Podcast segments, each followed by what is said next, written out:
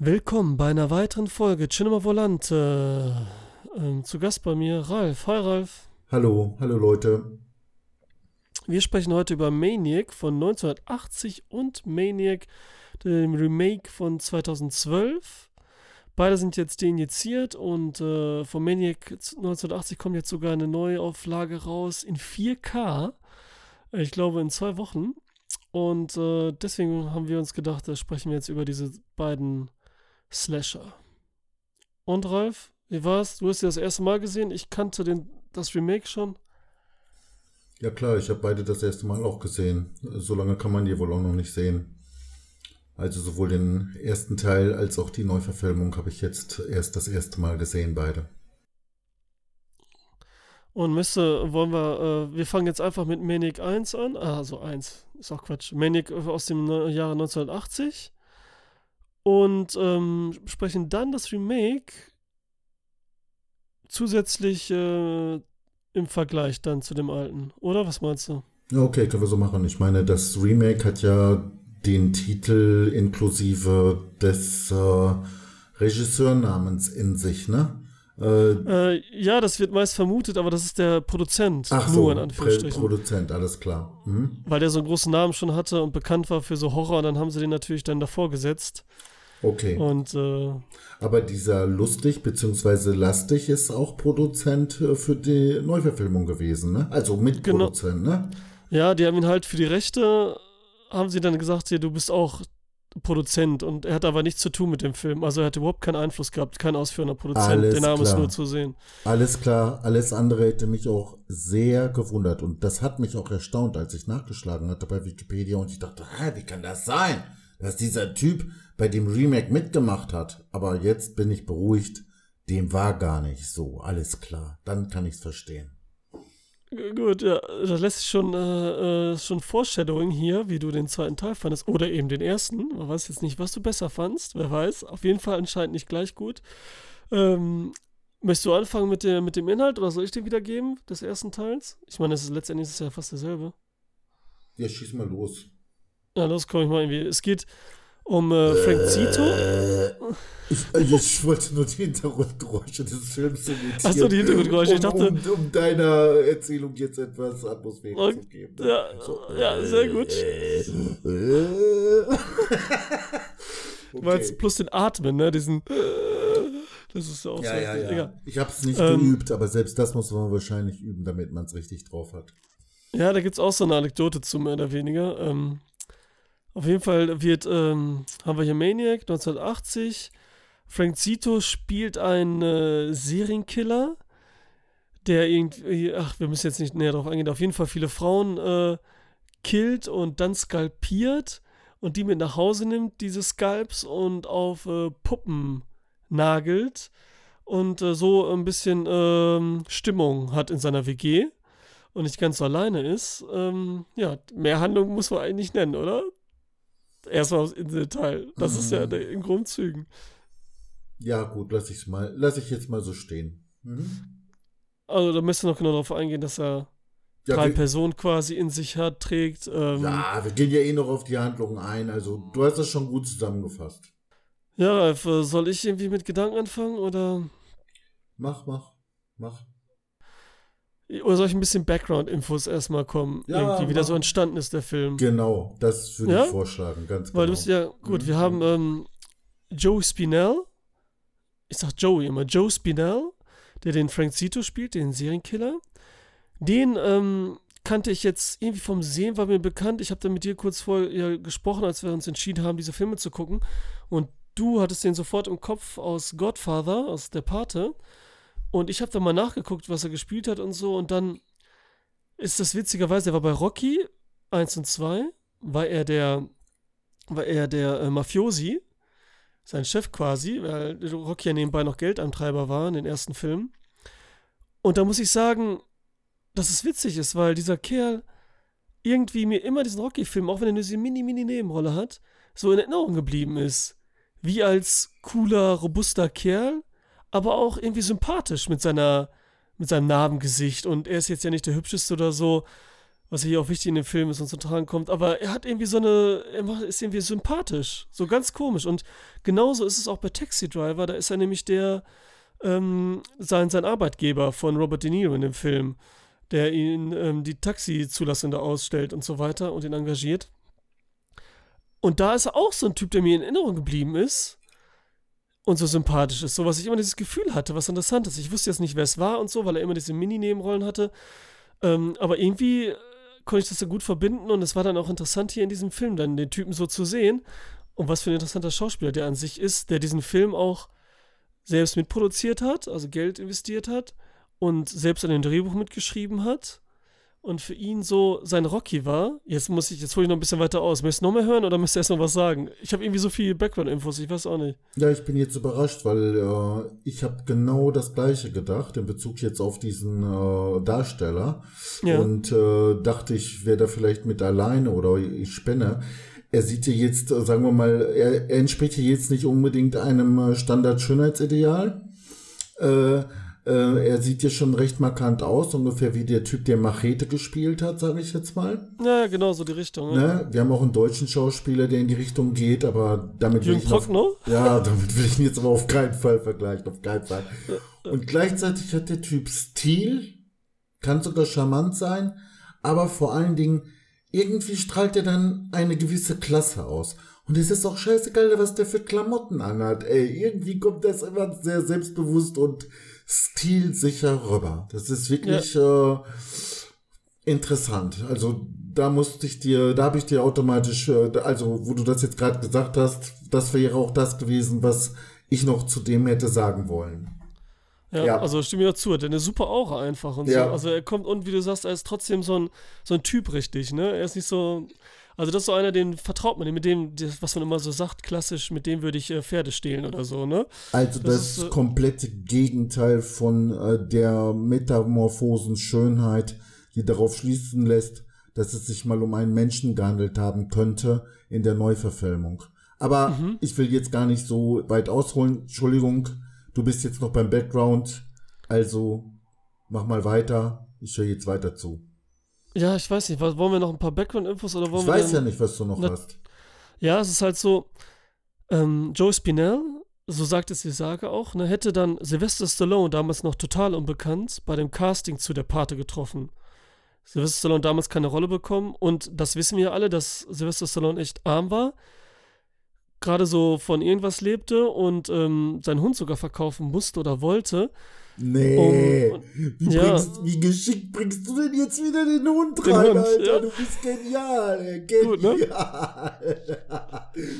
ja, okay. Also, hm. wenn man seinen Hund verkaufen muss, dann ist es wirklich ganz, ganz schlimm, oder? Ja, oder? und der war auch, glaube ich, am ersten Rocky zu sehen dann. Hat er diesen Hund immer dabei. Alles und ähm, der wollte halt, das, bis er das erste Drehbuch geschrieben hat, ne? Hat Joe Spinell, weil der ihn mochte auch, und die sich gegenseitig mochten, hat er ihm Geld zugeschossen immer, hat ihm was zu essen gekauft und der Sage nach auch die Schreibmaschine gekauft, auf dem er Rocky geschrieben hat, das Drehbuch. Und als Dank hat Sylvester Stallone ihn dann auch in dem Film halt eine Rolle gegeben oder sich darum gekümmert. Wie im zweiten Teil, wie in Nighthawks, noch ein anderer Film mit Sylvester Stallone. Und er wurde sogar der Pate von seinem ersten Kind. Nee, Joe Spina. Echt jetzt? Ja, ja, das wusste ich vorher auch nicht. Das hatte ich jetzt dann nur äh, im Laufe der Recherchen alles gesehen, ne? wie interessant das ist. Mhm, später dann haben sie sich zerstritten, weil halt Joe Spinell halt so vom, vom der Schauspieler anscheinend so ein bisschen wild war. Auch so was Partys und Drogen angeht und so weiter. Und gerade auch dieser Film nicht so einen, so einen guten Ruf äh, hatte. Ich meine, wollen wir jetzt auf den Film eingehen? Ich glaube, das ist so, da kommt noch mehr irgendwie, aber das müssen wir irgendwie noch so ein bisschen mehr einflechten, glaube ich. Ja, können wir jetzt auf den Film eingehen. Ich meine, auf jeden Fall müssen wir sagen, ist eine interessante Person. Und das ist eben so ein bisschen Maniac, dober Vergleich, aber so sein Rocky. Weil er auch Hauptdarsteller sein will, endlich mal in einem Film. Er ist immer Nebendarsteller, der ewige so Charakterdarsteller irgendwie und ein super Schauspieler, das haben auch immer alle von ihm gesagt. Und das sieht man ja auch hier in diesem Film, ne, wie gut er das spielt. Mhm. Lebt quasi diese Rolle, ne? Und ähm, ich meine, was mir aufgefallen ist, für mich ist es jetzt 1980 und es gab eigentlich nur einen richtigen Slasher vorher, so diese Slasher-Ära begründete, das war im Halloween. 87 oder 88 kam der raus. Und der macht das hier richtig dreckig und erinnert noch eher an die Jolly Filme, die dann begründet wurden hier durch Psycho, Peeping Tom 1960 und dann eben Mario Bava rausgehauen hat und dann Dario Argento vollendet hat. Und für mich ist das hier so die mega Umkehrung dessen, weil ich meine, das ist das erste Mal, dass wir so richtig den Bösewicht, der Bösewicht, das hört sich an, den Serienmörder verfolgen und die ganze Zeit auf seiner Seite sind. Das ist auch der Clou des Films hier. Wie hast du das aufgenommen? Ich meine, wir haben damals in 1960 hatten wir dann Psycho, da haben wir die Seite gewechselt zu Norman Bates.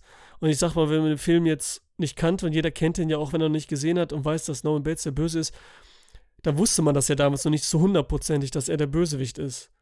Ne? Und war ja auf seiner Seite irgendwie. Oder selbst wenn man das wusste.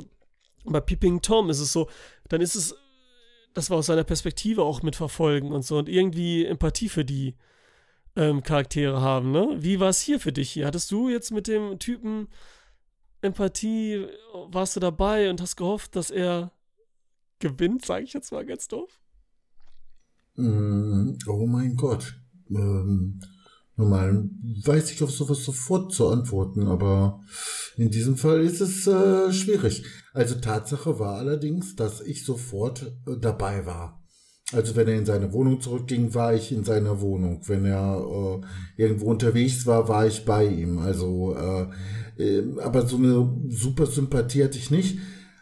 Mm, war allerdings auch ein bisschen beeindruckt oder auch erstaunt davon, dass er eben auch so selbstbewusst rüberkam und eben auch, ähm, sagen wir mal, jetzt nicht irgendwie so der abartige Loser einfach nur war. Ne? Insofern war ich vielleicht auch ein bisschen zwiegespalten innerlich sozusagen. Ich hatte eine Distanz zu der Figur, aber trotzdem bin ich ihr gefolgt, sagen wir es mal so. Ne? Ja, das ist ja, wie gesagt, wir sind echt das erste Mal kontinuierlich, selbst bei den Morden, oder da ist es vielleicht eine kleine Ausnahme, sind wir auf der Seite des Serienkillers und so. Das hatte Halloween kurz zuvor im Intro noch gemacht, wo wir dem Kind folgen und dann sehen, dass mhm. es ein kleines Kind ist, der die Leute ermordet aus der Ego-Perspektive. Das ist ja nochmal was anderes, POV, noch direkter als um ein Charakter zu sein. Und wie du gesagt hast, ja, man ist echt in der Wohnung, man ist so bei ihm. Und dann ist er auf einmal echt nicht dieser gar nichts könnende Loser, arme Seele, verrückt, crazy, sondern er kann ja anscheinend in der Gesellschaft existieren, ne? Als er die Fotografin da trifft, sich dann so schön Klamotten anzieht, Rollkragenpullover, so Künstlerszene, sich ausdrücken kann und das auch äh, äh, erklären kann, ähm, wie einer handelt, was er ausdrücken will in der Kunst und das analysiert und mit ihr ein bisschen philosophiert und so. Und äh, auch mit dieser hübschen Frau dann, ähm, ich weiß, wie hieß sie nochmal? Warte mal, muss ich gerade gucken. Anna. Äh, Caroline, ja, Anna Ach so, genau. du meinst jetzt die, äh, die, die äh, Schauspielerin. Ja, genau, die ist Caroline Munro. Das ist auch so eine. Ach so, okay. Mhm. Ja, du hast vollkommen recht. Und äh, auch seine ganze Körpersprache, ja, äh, da kommt er irgendwie schon ganz gut rüber, muss man, äh, muss man zugeben, ne? Das ist klar. Ich meine, wenn ich jetzt mal zum Film, also zum Inhalt, äh, was jetzt sagen soll, oder willst du ja, noch? mach mal. Okay. Mach mal, ich weiß gar nicht, wie ich hier anfangen soll. Deswegen Ach so, nee, ich habe ja noch eine Frage. Ich habe noch eine ja. Frage, aber ich will dich jetzt nicht in Verlegenheit bringen. Weißt du, ich nehme so Worte auf, ne? Gore, äh, Slasher und was weiß ich nicht noch alles. Und aus dem Zusammenhang, in dem diese Worte gebraucht werden, setzt mein Kopf dann eben die Bedeutung der Wörter zusammen, weil ich mhm. zu faul bin, nachzuschlagen oder sonst was. Und ich habe es bis heute nicht gemacht. Aber äh, äh, kannst du da was zu sagen? Slasher, Gore, was ist das alles dasselbe oder keine das, Ahnung? Ja, Slasher ist halt dem, dem, dem Jallo entsprungen, ne? Und das, darum geht es wirklich, so ein Serienmörder der einfach dann, ich sag mal, das typisch, die typischste Waffe mit dem Messer wie wirklich jemand aufschlitzt, ne? Es geht darum, mhm. Leute zu jagen und so werden die genannt, dieses Genre, ne? Am besten so Frauen, junge Teenager und so weiter und dann einer nach dem anderen und man weiß nicht, wer es ist, ne? Mhm. Das ist so dieses Slasher-Genre und das okay. wird so genannt. Und Gore ist mir ähm, dieses Auseinandersetzen des Körpers, dieses komplette, dieses typische Lucio Fulci nachher gemacht hat und Dario Gento auch so ein bisschen dieses wirklich alles rausreißen und den Körper in alle Einzelteile, ne? Und alles Splatter klar. ist auch explizit und das ist immer so ein bisschen alles natürlich nicht perfekt abzugrenzen und natürlich äh, übergreifend.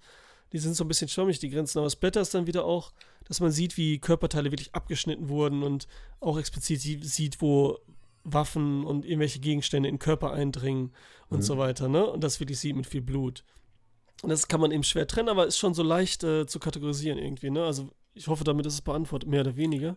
Ja, ja, ja, alles klar. Ne? Weil das Interessante ist ja auch, wie gesagt, diese Jolly, ähm, sind äh, entstanden ja aus diesem Psycho und so, also aus amerikanischen Filmen und äh, haben dann weitergeführt und aus den Jolly sind ja diese Slasher geworden und ich meine, das habe ich eben, glaube ich, schon gesagt, jetzt wiederhole ich mich wahrscheinlich. Und Maniac ist halt so eine Mischung daraus irgendwie. Ja gut, also der Film startet, ähm, wir haben sofort den typischen Sound. Ich weiß nicht, ob das typisch für die 70er war, was da soundmäßig rüberkommt, wobei hier war es schon ziemlich extrem. Also diese Geräusche, die da kommen und so weiter. Aber auch die Musik selbst. So, und dann beobachtet jemand äh, ein Pärchen am Strand. Und wir wissen jetzt noch gar nicht, was jetzt äh, passieren wird. Äh, jedenfalls ist die Frau irgendwann mal alleine und dann schlägt äh, jemand zu, ermordet sie. Bestialisch, er schneidet ihr die Kehle auf. Allerdings sehen wir nicht, wer dieser Mann ist. Er ist mehr oder weniger vermummt, es ist auch dunkel und so weiter und so weiter. Kriegen wir da nicht so viel mehr mit.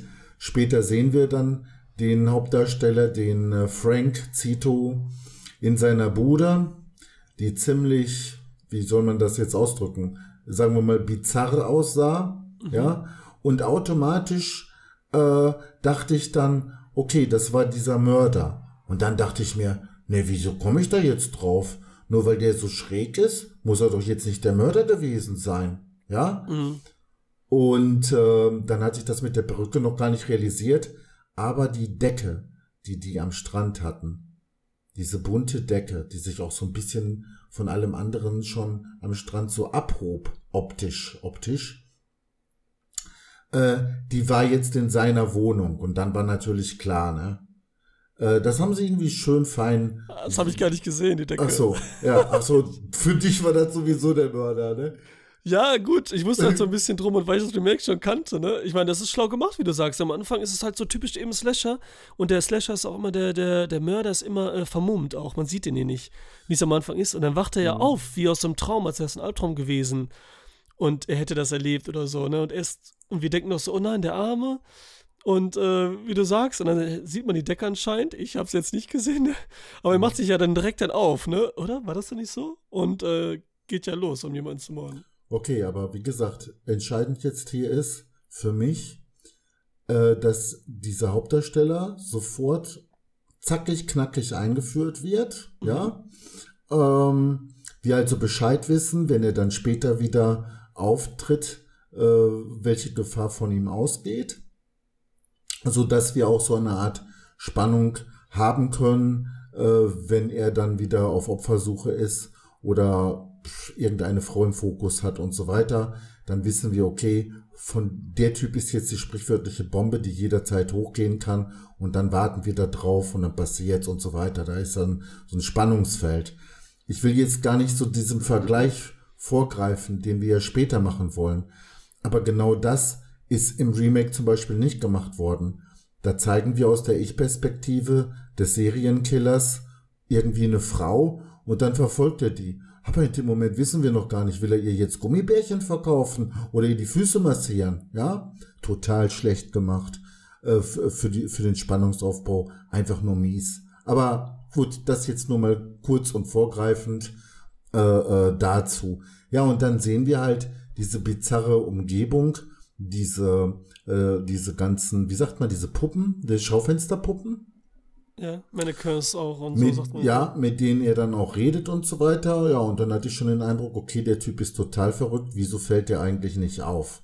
Aber später erleben wir ihn dann plötzlich wieder in der Gesellschaft, wo er total stilsicher auftritt und überhaupt nicht auffällt. Also da fällt das Bizarre sozusagen komplett weg ist er aber wieder in seinem in seiner Wohnung, ja, in seinem Refugium sozusagen.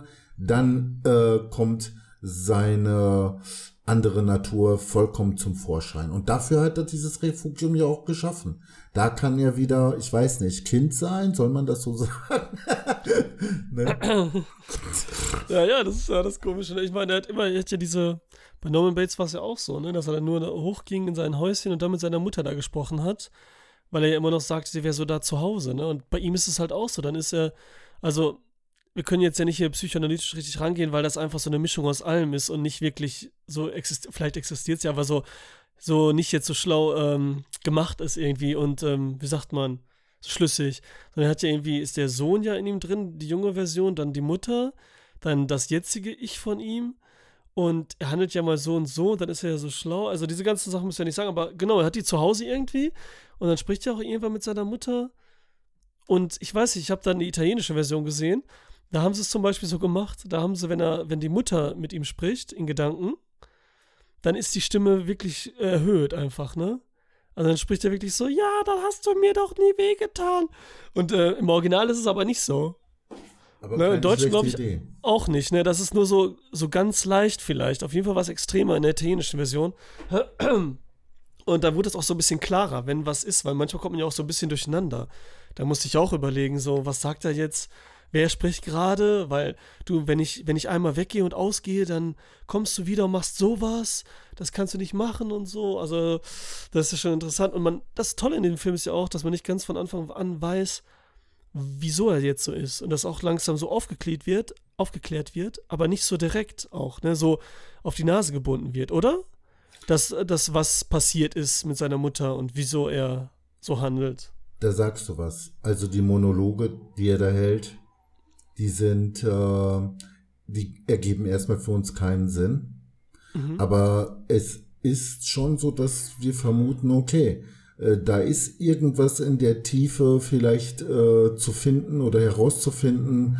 Wenn wir jetzt weiter zuhören und zugucken, wird sich uns das irgendwo erschließen. Auf jeden Fall werden wir jetzt nicht mit Plattenmonologen gelangweilt. Ja, das ist äh, schon auf jeden das Fall. Das ist ja auch dieser gute Trick, dann so ein bisschen Empathie zu schaffen. Weil das diese äh, narrative Empathie ist, dass wir sagen, uns wird so die Welt dargestellt, ne? Weil wir, wir identifizieren uns ja jetzt nicht mit ihm, das wäre übertrieben und so, ne? Weil wir kennen ja diese Art und Welt nicht. Aber wir, wir, es entsteht Empathie dadurch, dass wir, dass er leidet und immer so extreme Emotionen zeigt, auch ab und zu mal. Das weckt auch so die Empathie bei uns, ne? Wenn er sowas rauslässt und er kriegt ja auch diese Schweißausbrüche, weint ja fast mal. Und dann ähm, sehen wir einfach seine Welt und sind die ganze Zeit sehen wir seine Welt so und das schafft auch so eine Empathie, weil wir die halt kennen und irgendeine Verbindung da schaffen. Und weil er halt eben, weil erklärt wird, also es wird ja nicht erklärt, aber wir wissen, da war was Schlimmes in seiner Kindheit und er kann ja nichts dafür, so sozusagen. Und ähm, aber diese Fragen offen lassen werden und wir das unbedingt wissen wollen. Das schafft auch sowas, indem man viel auslässt vom Erzählen her. Ne? Das macht die schon schlau. Ob so gewollt ist, ist eine andere Sache, weil ich dem nicht so ganz, äh, kann ich auch schon mal vorwegnehmen, nicht so glaube, dass das alles so das Kunstwerk, was es ist für mich auch irgendwie, ne? Es ist ein cooler Film, echt toller Film. Ist äh, so mehr so ein Zufallsprodukt fast schon. Kann ich mir fast vorstellen irgendwie. Weißt du, was ich meine? Was ja nicht schlimm ist. Ich meine, was heißt das dann? Was ist dann Kunst und was ist wirklich gut, ne? Ob es gewollt ist oder nicht bei allem entsteht sowas auch. Aber das machen die auf jeden Fall gut, weil wir das erstmal auf Serienkiller die ganze Zeit sind, der echt verrückt ist und heftige Sachen macht, da mit dem Skalpieren und wir das sehen und direkt auch und, ähm, und dann, dass wir trotzdem da dranbleiben und irgendwie auch so ein bisschen für ihn sind. Also, das ist äh, so ganz, das ist schon interessant. Ähm. Ja, ich meine, äh, letzten Endes muss man es immer gelten lassen, egal ob es ein Film oder irgendein anderes Kunstwerk ist, dass äh, der Zufall eine Rolle spielt. Äh, aber auch die Tatsache, dass wir den Zufall, äh, dass wir den Zufall auch ermöglichen. Also, dass wir einen Freiraum lassen, in dem auch etwas zufällig entstehen kann. Und die Art und Weise, wie man es macht, fördert, glaube ich, auch gewissermaßen äh, irgendwo einen Zufall, der sich dann ins Gesamte einfügt, sage ich jetzt mal. Schwierig hinterher zu sagen, ne? dass das jetzt äh, gemacht war oder nicht. Aber das muss es ja nicht. Es gibt kein, kein Bild auf der Welt, ja, von irgendeinem Van Gogh oder sonst was, wo er jeden, äh, jeden äh, Pinselstrich bewusst hätte ausgeführt. Also, ne? Von genau. daher. Genau. Das ist ja, ich sage nur, ob die Genialität in der Idee, wie sie dann oder was er rüberbringt, ob das wirklich dann so gewollt ist, ne? Also wir den Genialität zu sprechen, in dem, was wir sehen und wie es entstanden ist, die es aber nicht verdient haben. Das meine ich nur, ne? Verstehe. Auch, und weil nämlich, achso, erzähl es mir. Ich kann dir da jetzt nicht widersprechen, ja? Ich möchte nur glauben, also insofern habe ich vielleicht ein klein bisschen einen anderen Standpunkt. Ich möchte glauben, dass das tatsächlich Absicht war. Und ich habe fast das Gefühl, als wenn der Drehbuchschreiber mehr Zugang zu dieser Thematik hat, als wir glauben möchten. Ich meine, guck mal, wenn jetzt jemand irgendetwas schreibt über einen Serienmörder zum Beispiel und so weiter, ja. Also wenn ich das jetzt machen würde oder du und dann gibst es deiner Frau zum Lesen. Nee, äh, die kennt dich ja. Äh, ich meine jetzt irgendeinem Bekannten, sag ich jetzt mal, gibst du das zu lesen, ne? Da macht er sich vielleicht auch Gedanken über deine Psyche und denkt sich auch, wie kommt der denn jetzt da drauf, ja? Und dann spricht man ja vom sogenannten künstlerischen Ich und mhm. dass das alles mit der Person selbst nichts zu tun haben muss. Und äh, selbst wenn, dann ist das äh, schwierig wirklich zu deuten und so. Aber meine Güte nochmal, also wenn mir, man, wenn mir, wenn man mir jetzt sagen würde, dass der Spinell da auch, ähm, sagen wir mal, gewisse persönliche Bezüge zu der Thematik hatte oder hatte, ich würde es glauben, ne? Ja, aber das ist ja, genau, denkt man schon, ne? Aber das ist ja das Ding, weil es gibt noch den anderen Weg, nämlich Recherche. Und die haben auch selber gesagt, und das passt natürlich auch wieder zu dem, dass es eben nicht so eindeutig ist, was für eine psychische Krankheit oder Gründe oder was auch immer der Typ hat. Mhm. Oder wie er mordet. Ich meine, ist auch nicht so ein Klassiker, er mordet einfach jedes Mal mit einer anderen Waffe, ne? Und ähm, der hat halt, das haben sie selber gesagt, er hat so Vorbilder genommen, äh, Jack Unterweger, Henry Lee Lucas, David Berkowitz, Ted Bundy natürlich, ne, um auch dieses Charmante rauszubringen, was er da hatte. Ich meine, dieser Rollkragenpullover und alles, ne.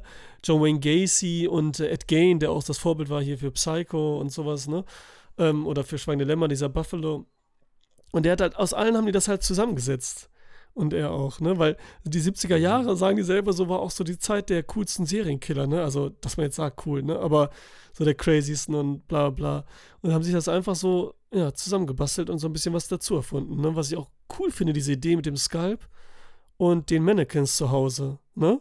Und dann noch irgendein Oberteil oder eben diese Decke, Stranddecke und sowas mitzunehmen, noch ein Kleidungsstück und das zu dann. Ich meine, bei dem, nach dem ersten Mord, wenn er, ähm, das war doch ähm, mit dem Auto, ne, wo er in der Disco ist, mit dem Gewehr. Das erste waren doch die beiden am Strand. Ja, Entschuldigung, also danach meine ich natürlich, wo man es dann wirklich sieht, dass er es ist und so, ne? Das war, so. glaube ich, mit dem Auto, mhm. ne? Mit der Schrotflinte. Nein, ich glaube, das war später. War das nicht die Nutte? Die Ach, du hast recht, du hast recht. Ja, ja, genau, die mhm. war das. Boah, wie habe ich die vergessen? Mhm. Genau, die, die war das. Und, ähm, was war denn da Ey, noch? Genau, und, ich und dann. dir eins. Ja? Die Leute kannten sich aus, die das Drehbuch geschrieben haben, beziehungsweise der Spinell. Ich sag mal warum. Ich meine, ist jetzt ein bisschen witzig gemeint von mir, aber guck mal. Er fragt sie, ob sie Fotomodell ist. Und sie sagt, na klar. Weißt du, es ist, glaube ich, so, weißt, wenn, wenn du in so ein Etablissement reingehst und dann fragst du die Frau, bist du Flugzeugpilotin? Und die würde sagen, hä, was laberst du? Äh, du bist hier im Puff oder so dann weißt du, die ist nicht professionell. Aber wenn sie sagt, na klar, wo soll ich dich hinfliegen? Ne? Verstehst du? Dann weißt du alles klar, Profi, ne? Ich meine, wie die so trocken reagiert hat, die Tussi, ne? Das war schon irgendwie äh, lustig irgendwo oder? Ja, wo du gerade lustig sagst, die, dieser, äh, die war echt lustig und die waren echt alle, ach, ich meine, er geht da vorbei und sie spricht ihn ja an erst und so, ne, will er was verkaufen, sagt er, sie braucht ihr Geld, genau, und dann sagt sie das und dieses, dieses, ich meine, dieses Milieu wird ja gut gezeigt und auch New York wird hier gut gemacht, oder? New York sah richtig dreckig aus, neblig, nicht dieses typische, was noch 70er Jahre war, was auch in Taxi Driver so zu sehen war. Und dann geht er da rein und dann wird er ja ein bisschen verarscht, ne? Dieses klassische auch, dann äh, musst du noch Geld zahlen fürs Zimmer extra, irgendeine Steuer oder so, ne? Ja, das ist mir auch aufgefallen, weißt du, er soll noch hier und für den Fernseher soll er noch von Fünfer und er bezahlt's aber. Er bezahlt's einfach wortlos, ne? Ja, und da, da ist dann wieder Empathie dabei. Da denkt man wieder so, ja, er guckt so kurz, ne? Und dann zahlt es natürlich, ne? Ich meine, er hat ja noch mehr vor, aber ähm, da äh, denkt man schon wieder, ist man so bei ihm. Was wird er jetzt hier verarscht? Weißt du, so empathisch irgendwie in seiner Figur. Obwohl er die gleich killen will und so, ne? Und denkt so, was sind das für Arschlöcher? Aber die werden gleich ermordet, so ungefähr. Und der Typ, der ihm das Geld abnimmt, da an der Rezeption. Das ist hier äh, William, beziehungsweise er wird ja Bill genannt, ne, wie alle mit abgezogen. Bill, wieso das immer ist, wie so ein Bill Clinton oder so. Ähm, Bill Lustig war das, als Kameh-Auftritt. Oh, da habe ich gar nicht drauf geachtet. Ich meine, oh Mann, ja. Und, okay. Und der, ja, der sieht jetzt auch so anders aus, ne? Der ist, äh, hat nochmal 100 Kilo mehr. ist krass. Und der, mit ihr können wir auch gleich weiterreden, weil du sagst so, die kennen sich aus und so weiter. Und dass ich nochmal sage, dass das alles so ein bisschen zufälliger auch von der Gestaltung her ist. Der war halt ähm, Pornoregisseur, Produzent. Das war das Einzige, was er vorher gemacht hat. Und das war sein erster, in Anführungsstrichen, normale Produktion oder nicht Porno-Produktion. Im Ernst? Und ähm, ja, genau. Ja. Hm, alles klar. Ne? Und das ist so, was eben alles zusammenkommt. Aber das ist ja auch wieder das Interessante. Und dann, ähm, dann mordet er ja hinterher diesen Tom Savini ist ja dabei. Kennst du Tom Savini, der im Auto mit der Schrotflinte erschießt? Äh, ja. Hm. Der Typen war der bekannt, weil ich meine, das ist ja auch eine heftige Splatter-Szene, wie den Kopf da wegballert. Ja, und, ähm, ist, äh, aber. das ist Sex Machine ist das hier aus From Dust Till Dawn. Das ist nämlich so einer, der Dawn of the Dead, Ach, Splatter-Effekte macht und so weiter. Make-up und so. Okay. Und der hat sich dann selber auch das Gewehr genommen und sich selbst die Fresse weg mit dem echten Gewehr selber den Kopf weggeschossen, ne? Weil diesen Kopf, das war nämlich noch günstig, ne? Die hatten ja kaum Geld, den hatte er noch aus dem vorigen Film übrig. Und hat er selber gespielt, weil er auch eigentlich immer Schauspieler werden wollte, ne? Ähm, und hat das gemacht und äh, da haben sie irgendwie Krabbentiere und Gemüse reingehauen und dann gefärbt, ne? Und das weggeballert. Und das war auch so Guerilla-Style, der Film, haben sie ihn gedreht, ne? Die hatten keine Erlaubnis da zu drehen und nicht da, auch nicht in der U-Bahn die ganze Zeit. Und dann sind die schnell weggefahren mit dem Auto und haben das versteckt in der Garage, weil die auch geschossen haben und so weiter, ne? Und dann sind die zwei Wochen später, weil die dann noch die Szenen drehen wollten mit der Frau und hatten erst diese Szene gedreht, ne? Und das Auto stank so eklig, ne? Von dem ganzen Zeug da drin. Sie konnten es nicht mehr benutzen. Dann haben sie es einfach in den See gefahren. Ehrlich? Ja, da ist es hingefahren. Da hast du gesagt, wenn sie das irgendwo finden, mit dem Körper, dem Kopf, zermatschen Oh Kopf, dann denken die, ja, was ich sagen? nicht schlecht, nicht Ähm, schlecht. Ja, Tom Savini, der wurde auch so bezahlt, die haben dir einfach nur ein Zimmer gegeben, weil er gerade getrennt war von seiner Freundin und er hatte gerade währenddessen Freitag der 13. gedreht und da Defekte für gemacht. Und am Ende ist auch dieser Körper ohne Kopf, der wieso auch immer da drin ist, wo die ganzen Frauen ihn zerreißen ne, und den Kopf abreißen, ist die Mutter von Freitag aus dem 13. von, von Jason. So richtig witzige Dings, ey. So, ja, so kleine Zufälle, egal. Nicht schlecht, ja, ja. Und in dem, in dem Zimmer dann haben sie auch ein paar Sachen gedreht einfach, ne? Die ganzen Special Effects und so, wie der Kopf abgerissen wird und sowas alles. Ah. Ja, ich meine, wie fandst du das denn, äh, das so, ja, man sieht ja schon manchmal ziemlich deutlich, äh, wie er da äh, in die Stirn schneidet mit seinem Messer und die und die m, den Skalp abnimmt. Auch hier greife ich jetzt den Vergleich vor. Das ist schon etwas brutaler gemacht in, im Remake, oder? Findest du nicht? Ja, so in dem sieht schon manchmal ein bisschen, äh, also nicht so toll aus, ist schon gut. Und für damalige Zeit, für so einen Film, ich meine, die hatten jetzt wenig Geld und der hat das so gemacht, das war schon okay. Ich meine, hat man das vorher schon mal gesehen, das Kapieren? Ich glaube nicht. Ich brauche sowas auch nicht so deutlich, weißt Also, das ist ja nur beim ersten Mal, glaube ich, äh, im Original so richtig deutlich richtig gezeigt, gezeigt, worden ne? und danach gar Ja. nicht mehr so. Und da bin ich auch dankbar Stimmt, für. ja. Ne? Da bin ich auch dankbar Ja. für. Ja, das ist, das ist schon gut gemacht für damalige Zeit. Auch ich meine, der Film, der hat jetzt irgendwie 350.000 gekostet. Wurde auf 16 mm gedreht, was man ja auch sieht, ne? Also so matschig, körnig und so. Und dann wurde er ja aufgeblasen auf 35. Und ich muss sagen, ich habe jetzt, weil jetzt diese ähm, neue Version rauskommt, die auf 4K aufgeblasen ist, remastert worden ist, ne? Alter Schwede, da habe ich nur so eine Promo gesehen, das sieht echt heftig scharf aus. Also das sieht, den muss man dann nochmal gucken, wie anders das aussieht, ne? Weil so ist das ja so eine Brühe, was ich auch gut finde eigentlich, ne? Das sieht ja geil aus, es gibt ja diese Atmosphäre, diese kranke, matschige. Und ähm, der wurde dann echt nur, weil den natürlich kein Verleih in die großen Kinos bringen wollte, kam der, was so in den Ende 70er, Anfang 80er noch so war, in Pornokinos hauptsächlich, ne? Wo so 1000 Kinos an der Straße sind und hat dann aber 10 Millionen gemacht, ne? Von 350.000, das ist schon geil. Und hinterher DVD und Filmkassettenkäufe und so, wenn das überhaupt noch möglich war, wegen Initiierung, ich weiß ja nicht wo. Und jetzt ja sowieso nochmal richtig Geld eingebracht, ne? Aber der wurde dann echt nur so ein Porno das gezeigt. Und der wurde ja, der wurde ja gestreikt und alles, ne? Feministen sind alle abgegangen. Das wäre so heftig, die Frauen werden ihn nur benutzt, skalpiert. Und dann noch dieses Plakat, ne? Hast du das Poster gesehen? Mm, Wo, wo er diesen Skalp in der Hand hat und links das Messer und dann sieht man so nur die Hüfte und da hat er auch ein, äh, äh, eine Erektion. Also schon ein heftiges Poster. okay. Mhm. Ja, das da ist natürlich abgegangen. Das sieht man so nie im Film, ne? Ist natürlich eine gute Andeutung und krass. Und die haben gesagt, selbst das Poster, es wird schon richtig Leute reinlocken. Ja. Äh, Ähm, okay. Aber abgesehen jetzt davon, dass das äh, brutal war, diesen Skalp zu nehmen, ist es ja schon so, dass die Morde immer kurz und knackig passierten. Also ich meine, man sieht jetzt irgendwelche hysterischen Frauen zum Beispiel weglaufen und äh, unsinnigerweise laufen sie äh, selbstständig in eine Falle sozusagen, ja. Und äh, ja, das zieht sich unheimlich lange hin, aber ohne langweilig zu sein, komischerweise. Also es dauert doch ganz schön lange und der Fokus ist dann auf dieses Opfer. Also man sieht ihn, den Mörder, erstmal dann dabei gar nicht so großartig, äh, sondern dieses Opfer, wie es wegläuft.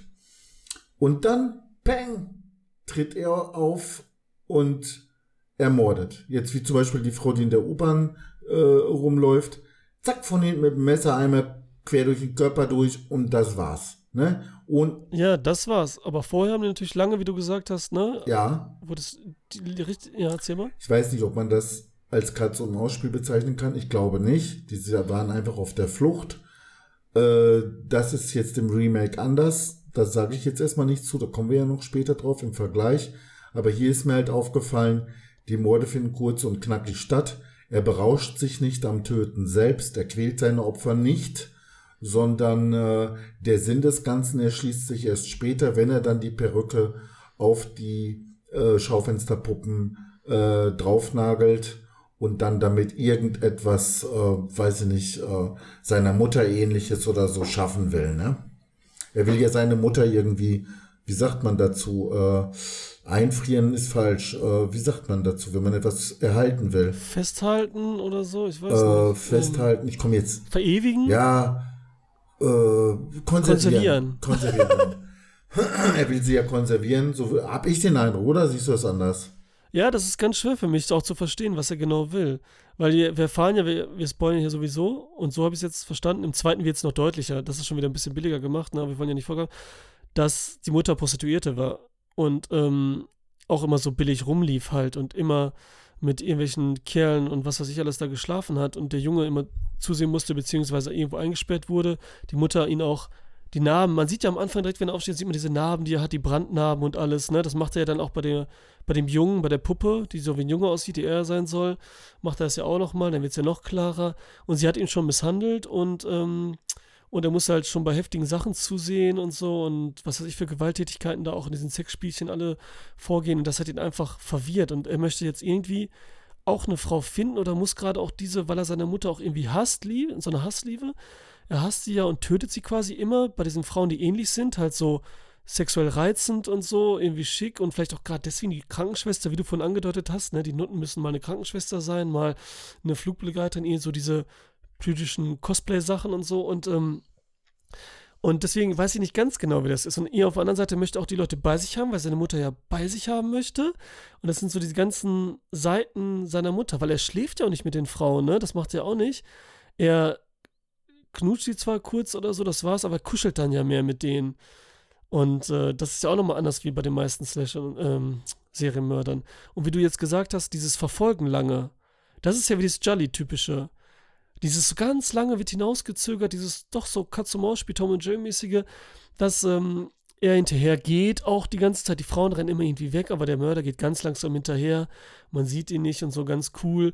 Und das wird so in eine Länge gezogen. Und auch bei Tom Savini jetzt, als er mit der Schrotflinte dann in seinen Kopf schießt, da passiert auch diese Zeitlupe und dann springt er langsam, wir sehen sein Gesicht, wir sehen da wieder und irgendwann wird das auch so schön langsam, so es wird so ausgekostet, dieser Moment, bevor es passiert oder der Moment an sich. Aber es geht kurz und schmerzlos, das stimmt schon. Aber sie wird irgendwie trotzdem genossen. Und das ist dieses Jolly-typische, was damals so entstanden ist, ne? Und ähm, nur hier, wie du auch gesagt hast, dass wir plötzlich, wenn es dann so losgeht, immer die Seite dann gewechselt wird, wie es halt typisch ist. Dann verlassen wir auf einmal seine Seite und sind bei den bei den äh, Opfern, ne? Wie hast du das gesehen? War das gut gemacht oder war es eine gute Idee? Wäre es dumm, weil wir hätten dann doch auf seiner Seite sein müssen? Nein, ich fand das gut. Ich fand das gut. Und jetzt zum Inhaltlichen, zu dem, was du jetzt gerade gesagt hast. Ich habe jetzt nicht den Eindruck, du hast ja von Hassliebe gesprochen, mhm. dass er jetzt die Frauen tötet, weil er seine Mutter hasst, sondern äh, es ist einfach nur eine Notwendigkeit, weil er sie konservieren will, weil er ihren Skalp will und so weiter. Und äh, ich denke auch deswegen nicht, dass das so eine, eine Art Racheaktion dann immer wieder aufs Neue gegenüber seiner Mutter ist, äh, sondern ähm, ja, ich meine, aus einem dubiosen Antrieb heraus, wir können das mal gleich versuchen zu analysieren, aber für mich entscheidend, er ergötzt sich jetzt nicht an dem Leid dieser Frauen, äh, wenn er sie tötet. Und ähm, zieht das Ding einfach durch.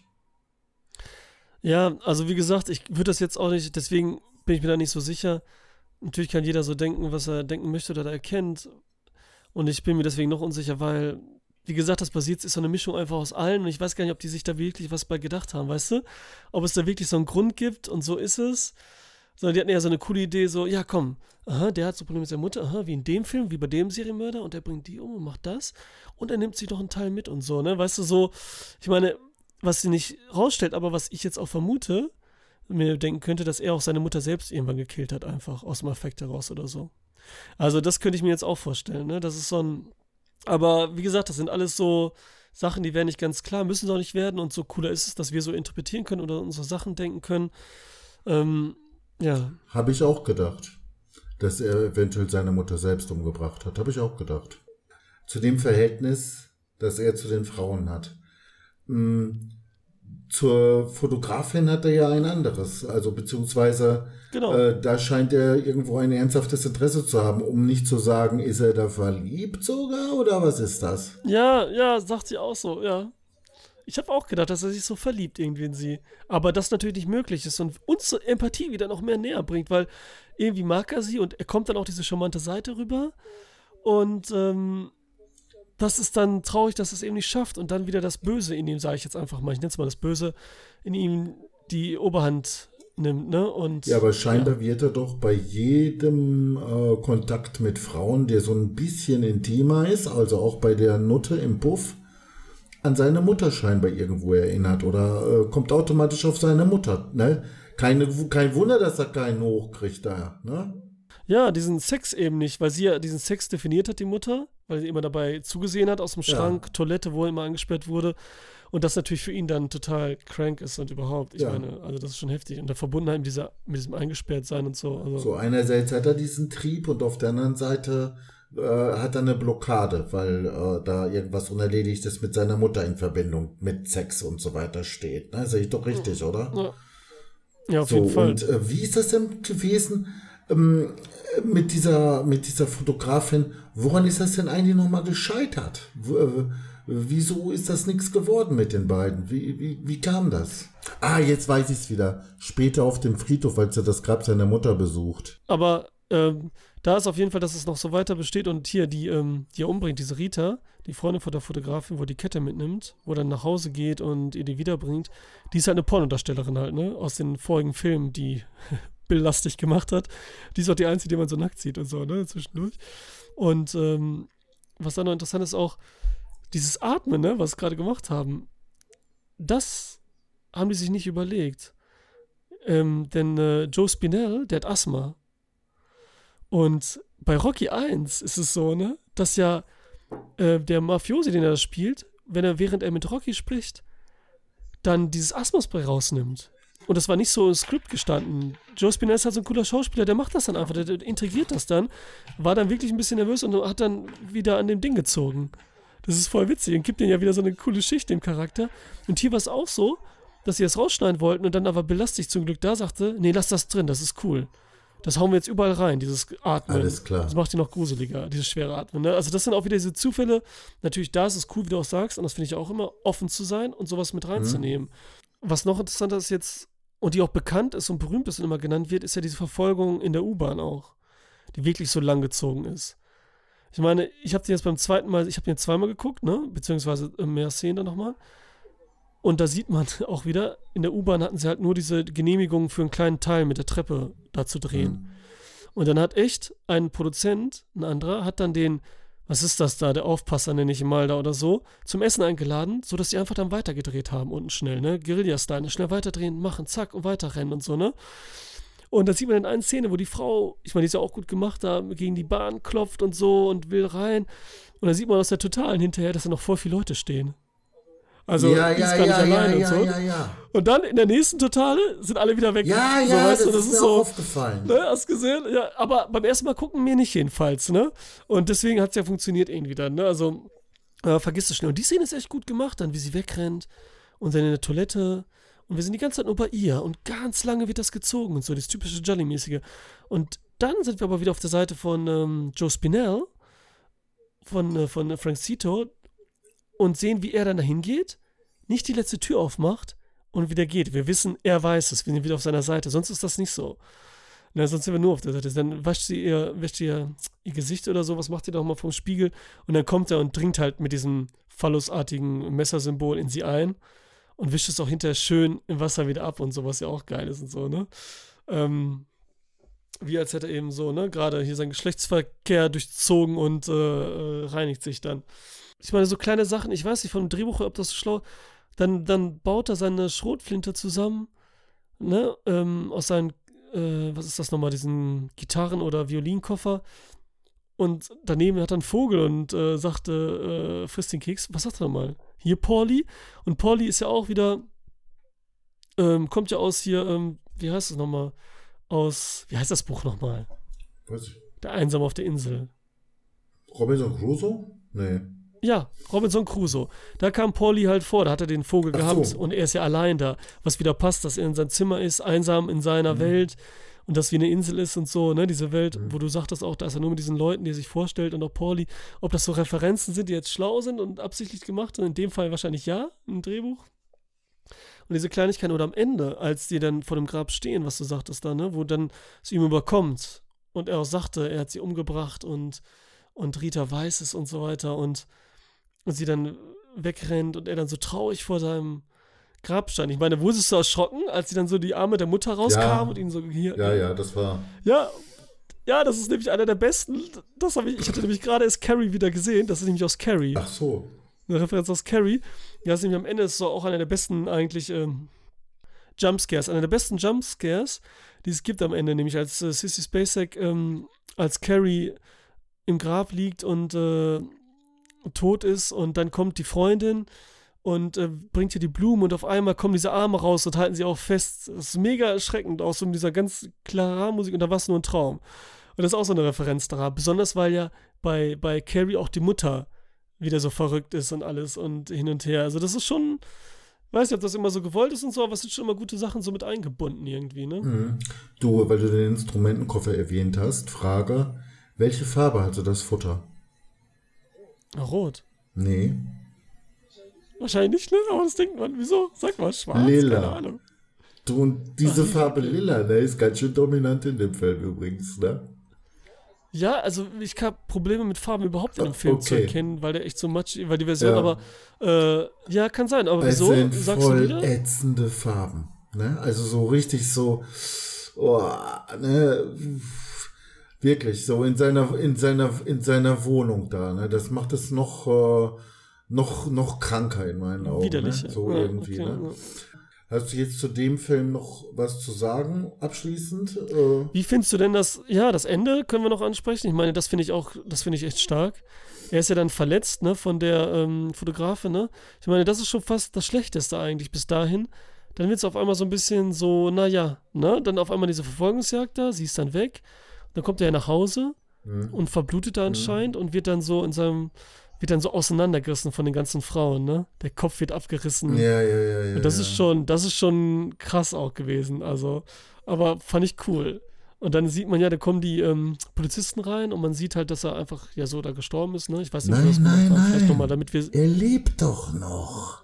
Ja, warte doch. Ach so, Entschuldigung. Entschuldigung. Ja, er sagt dann, und dann sagen die, ähm, der wird, dass er so gestorben ist, ähm, nicht so, wie wir es jetzt gesehen haben, ne? dass es Ja, nur in unserem Kopf okay. stand. Fand. Ich weiß nicht, ob man das hätte gebraucht. Ne? Und dann, genau, dann kommt eben dieses typische, er lebt noch, die Augen reißen so auf. Was so typisch auch diesen Horrorfilm ist, ne? Das Böse lebt immer noch und geht weiter und Ja, so. für Ne? den zweiten Teil oder nicht? Ja, was? Für den zweiten Teil oder nicht? Genau, ja, und da wollten sie einen zweiten Teil drehen, irgendwie 88, haben so ein Promo gedreht auch, ne? William Lustig wollte jetzt keinen mehr drehen, aber mit einem anderen Regisseur. Da war, sollte er so ein Clown sein, der, ähm, der Kinder echt äh, bespaßt. Ich glaube sogar in einer Fernsehshow. Ich weiß gar nicht, als Clown einfach so irgendwo auftreten. Und dann aber Eltern tötet und Menschen, die Kinder misshandeln. Weißt du, weil er ja so, bei ihm das so, war. So eine andere Richtung. Auf einmal wird er so, so doch so ein bisschen zum Held. Ich meine, die Bilder, die ich gesehen habe, als Clown sind heftig. Ich meine, ihn als Clown vorstellen, so geschminkt. Aber er ist dann letztendlich gestorben, bevor er damit anfangen konnte. Und das ist auch so eine gruselige Geschichte und so traurig, ne? Mhm. Er ist in der, in der Dusche ausgerutscht, hat sich dabei, die Scheiben sind auch kaputt gegangen, die Scheiben, die er drin hatte, und er hat sich so den Kopf gestoßen, dass er dann, dass ihm ein bisschen schwindlig war, dann auch einen Freund angerufen hat, von wegen, bringst du was zu trinken mit und so, mir geht's nicht gut und was zu essen. Und dann ist er ohnmächtig geworden und ist verblutet, weil er am Hinterkopf so eine mega äh, Platzwunde hatte, die ihn hat verbluten lassen. Ach, Quatsch. Krass, oder? Quatsch. So ganz dumm, ja, so ganz dumm ist er gestorben. Mein ja. Gott. Und dann, ja. Ist ja heftig, Total. ist ja heftig, ey. Krass. Und dann, dann war es auch noch so, dass, ähm, dass die Polizei reinkam und fast wie in diesem Maniac, so gruselig auch, das erinnert einen sofort daran, dann haben die seinen Prop, den Kopf, der ihm abgerissen wurde am Ende des Maniac-Films, dieser Plastikkopf, ne, der stand auf seinem Fernseher. Das war richtig gruselig. Ey, du willst mich doch verarschen, oder? Ja, ich dachte auch, aber überall steht das so. Und ich meine, ob das so erzählt ist oder nicht, ist auf jeden Fall cool.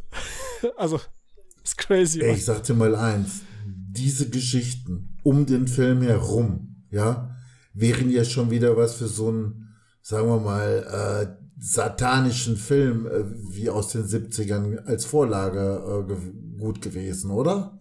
Ja, ja, auf jeden Fall. Ist ja der Hammer. Ist ja der Hammer.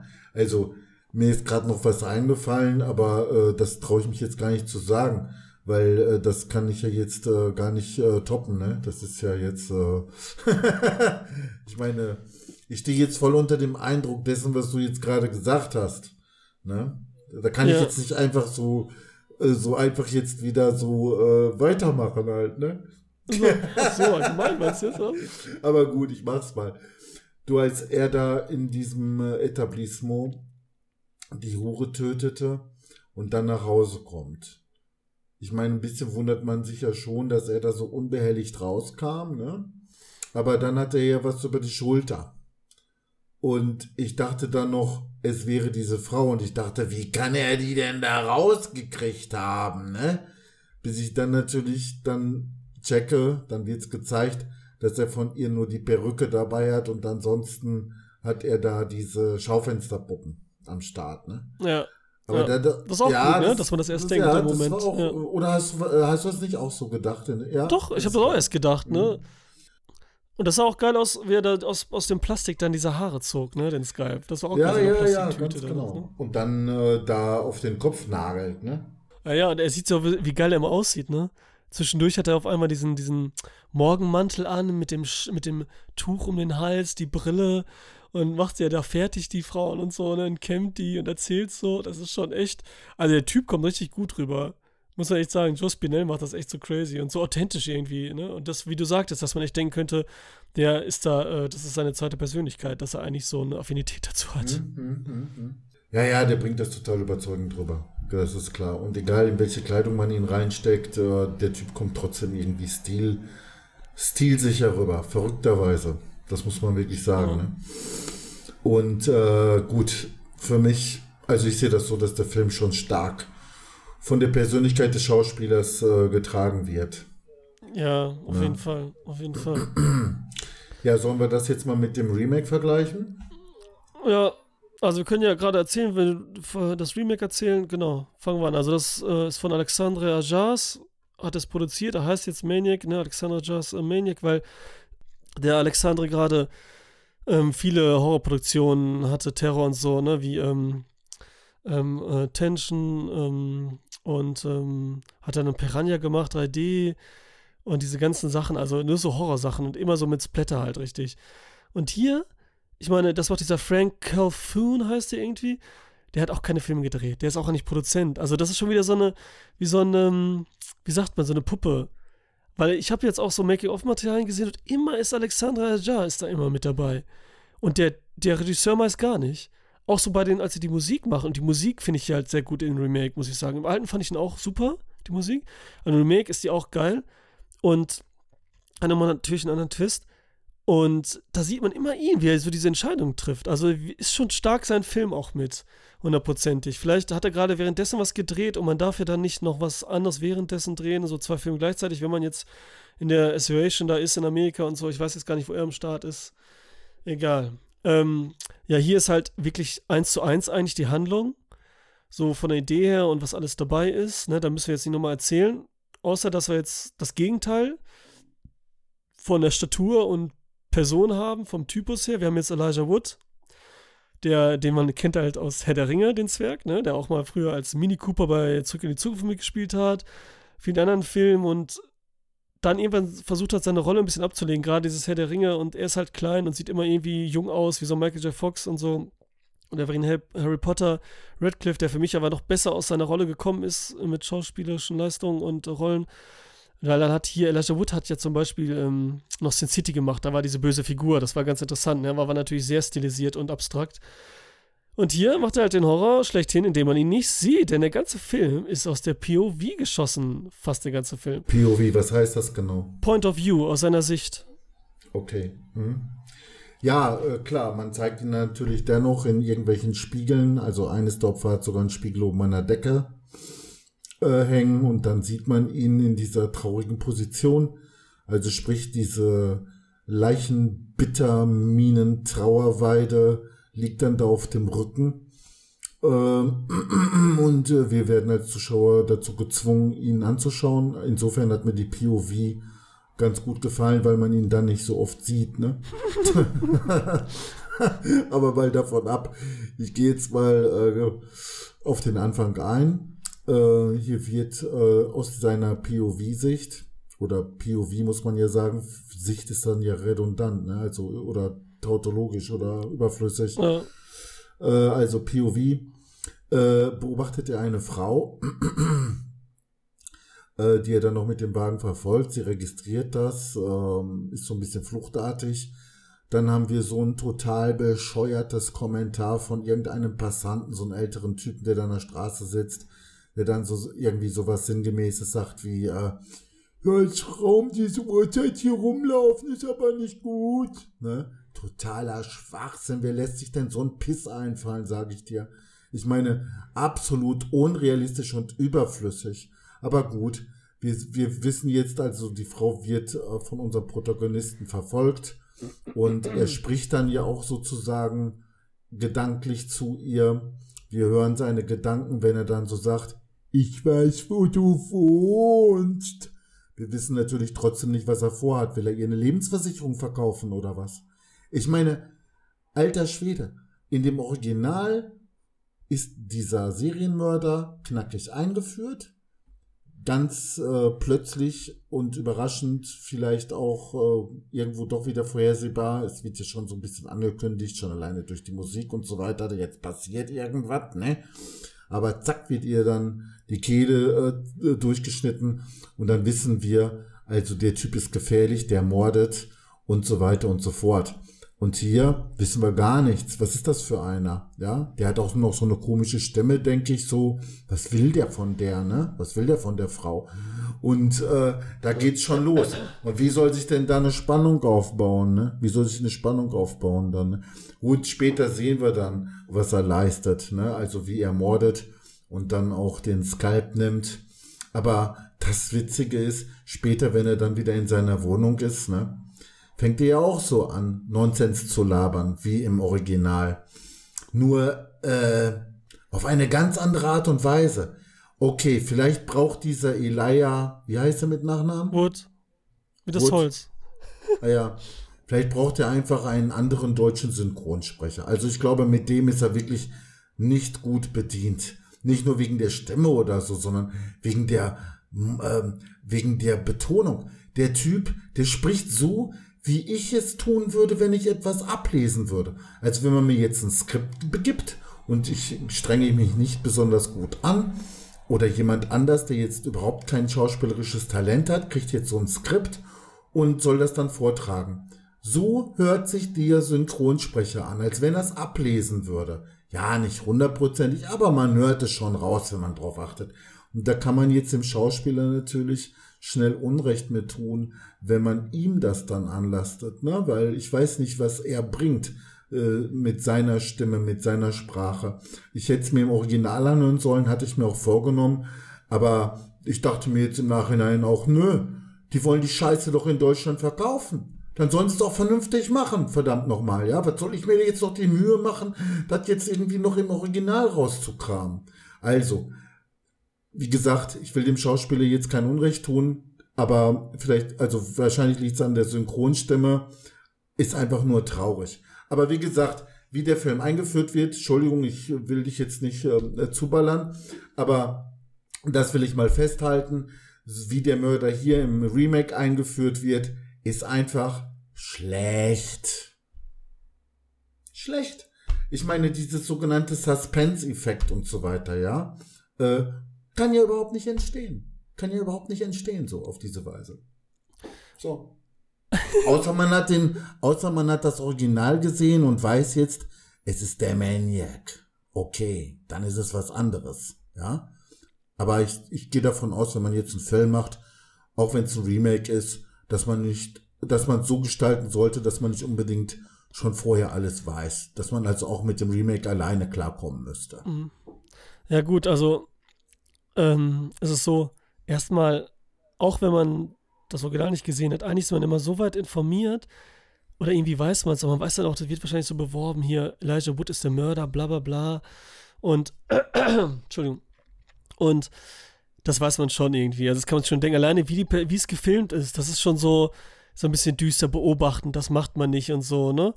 Und klar könnte es überraschungsweise auf einmal ein Superheld sein, der nur weiß, da passiert was und auf sie aufpasst. Aber wir wissen, dass das in diesem Film nicht passieren wird und so, ne? Also, und ich ehrlich gesagt fand das Intro voll gut, weil es geht erstmal, beobachtet sie okay und dann diese Sprüche da und so, ne? Aber es geht alles schnell und für mich auch richtig flott. Dann ist diese Musik geil, das ist richtige 80er Jahre Synthesizer-Musik. Es erinnert mich schon fast an Drive, der war ein paar Jahre zuvor, aber und hat schon diesen Flair. Überhaupt ist so, vergleichen würde ich die Filme jetzt nicht insgesamt, weil der hier was, natürlich muss man die vergleichen, aber der versucht auf jeden Fall was anderes, was schon mal schlau ist, dass er nicht versucht, das andere nachzumachen, es nicht geht. Der macht so ein bisschen wie Tanz der Teufel. Damals ja auch da so der Umstände geschuldet und wie es entstanden ist, weil es billig ist, weil der Look und so weiter und wollte es eher komödiantisch machen. Und dann hat das Remake Evil Dead hat dann genau das gemacht, den Ruf benutzt des Films damals und wirklich einen brutalen, heftigen Horrorfilm gemacht, der splattert und so, ne? Und gar nicht erst versucht, dieses andere zwiespältige, ambivalente, komödiantische und ähm, mh, stylische, kreative zu äh, nachzuempfinden, ne? Und der hier macht das auch ein bisschen anders und hat auch diesen ähm, diesen ähm, Neo-Noir-Look irgendwie, ne? So, so, so 80er Jahre äh, Neo-Version mit dieser Musik. Das Intro geht los. POV, okay, wir checken das. Er guckt so in diesen Rückspiegel. Auch schon interessant gewählt natürlich, ne? Ich meine, da im ersten Teil haben sie schon so gemacht, wir sind bei dem Serienmörder, was schon heftig ist. Und hier sind wir quasi die ganze Zeit der Serienmörder noch intensiver gemacht. Da wollen sie es aber wissen, ne? Ob das funktioniert. Und dann geht's direkt los. Dann ist aber dieser Frau nicht schreien und dann haut ihr das Messer da von unten rein, was schon geil aussieht, super schnell ist, leicht überraschend kommt und dann noch der Skype ab und dann kommt so Maniac, so richtig so, das ist richtig geil, 80er, so, wir wollen so ein bisschen wissen, wir nehmen es auch nicht ganz zu ernst. Ähm, und dann, was ich gut finde, der Skype, das sieht geil aus, nimmt er ab und dann kommt so ein bisschen zu viel CGI-Blut noch so mit raus, aber die wollten es halt echt glibberig haben anscheinend. Und dann geht's so los. Also so viel von meiner Seite, wie ich es jetzt fand, das Intro. Okay, diese Szene war tatsächlich auch äh, dem Original entsprechend. Und äh, gut, das lasse ich gelten. Ach, und Entschuldigung, ähm, wie er durch die Straßen fährt, was sich ja anhört und aussieht wie Drive, hat mich auch stark so an Taxi Driver erinnert am Anfang. Was ja auch so ein bisschen auch wie im ersten Teil, so dieser Verrückte, der nicht in die sozialmäßig nicht in diese Gesellschaft passt, ne? Sozialisieren kann und so, aber irgendwie doch daran teilhaben könnte das ist, äh, gefällt mir auch so, dieses Versagen. So, das wird nachher, gibt es noch weitere Referenzen für mich dann auch an Taxi Driver und an andere Filme. Weiter geht's. Ja, du weißt ja, mir würde es schon reichen, wenn du 90 Minuten aus der Perspektive eines Taxifahrers durch New York fährst, würde ich mir angucken. Ohne Handlung, ohne alles. Ich weiß auch nicht warum. Ja, wäre voll ja, interessante Idee eigentlich. Ja. Heutzutage Trash-TV kannst du das auch voll machen. so, ne? Stimmt. fasziniert mich. Und dabei würde man vielleicht auch das eine oder andere beobachten, wie einer vom Fahrrad fällt oder die Polizei einen gerade festnimmt und oh mein Gott. Aber, aber gute Idee. Anlass. Von wegen, ja, ne? oh, einen Tag okay. mal einen anderen Job äh, zu haben, sozusagen, mhm. aus der Perspektive mhm. eines anderen Lebens, was ja auch viele immer wollen, gerade mit diesem voyeuristischen, ne? So mhm. ohne Schnitt, ohne alles. Ähm, ja, willst ja. du weiter erzählen? Nicht so weit? Mm, ja, ähm, guck mal. Sagen wir mal, du bist jetzt gefesselt und irgend so ein bekloppter Idiot äh, bedroht dich jetzt oder du weißt nicht, was hat er mit dir vor und so weiter, ja? Und dann sagt er sowas, äh, ach Sandro, lach doch mal ein bisschen, kille, kille, kille und dann fängt er an, dich zu kitzeln. Dann wird durch dieses Absurde ja sozusagen der Wahnsinn sogar noch zusätzlich überspitzt. Mhm. Ja? Oder wenn in einer Situation, die voller Spannung ist und äh, ja, äh, jemand dann auf einmal total ruhig und relaxed irgendwie agiert. Ja, wenn das also gegensätzlich sozusagen ist und wir denken, boah, was ist das denn für einer oder sowas, ja. Äh, oder wenn, wie im Original, der Typ eine Frau fesselt und knebelt, mit dem Messer so auf ihre, äh, auf das Messer schon auf ihre Brust hält und sagt, ich will dich nicht töten, ich will dir nicht wehtun. Und dann wumms haut er ihr das Ding rein, ja okay, das hat irgendwo was Absurdes und, und kann das Ganze noch überspitzen. Aber jetzt hier im Remake. Im Remake haben wir irgendeinen Dummbabbler mit einer komischen Stimme, der äh, jetzt mit so einer Tackermaschine die Perücke auf die Puppe tackert und dann so ein dummes, überflüssiges Zeugs labert, das eben diesen Effekt nicht hat und das Ganze irgendwie total lächerlich macht, so, ne? Jetzt kann's gleich ein bisschen pieksen. Wenn das jetzt richtig so rübergebracht hätte, wie ich es vorhin dargestellt habe, damit das Absurde so dabei rüberkommt und so, ne? Ja, dann wäre das vielleicht auch noch gut gewesen. Aber so wie das rüberkommt und dann dieses Dummlabern da und dann alles so, so platt, dass wir natürlich nachvollziehen können, was er da gerade meint und so, ne? Da ist, da ist nichts Rätselhaftes, Tiefgehendes drinne. Oh mein Gott. Ja. Also da habe ich den Film ausgemacht. Ich habe den Film ausgemacht und weil wir ihn besprechen wollten, habe ich Tage gebraucht, ja, äh, bis ich äh, mich entschlossen habe, es dann doch noch mal weiter zu gucken. Äh, nachdem du mir gesagt hast, der dauert doch nur 80 Minuten. Mhm. Ja, so, das nur mal zu meiner Meinung. Aber ich bin sehr gespannt, was du noch für positive Sachen da jetzt entdeckst und rausquetscht. Ja, wirklich, die mir vielleicht auch entgangen sind, weil ich da schon emotional total befangen war. Ich habe angefangen, den Typen zu hassen. Aber jetzt noch nicht mal die Figur, die er darstellt, sondern den Schauspieler selbst.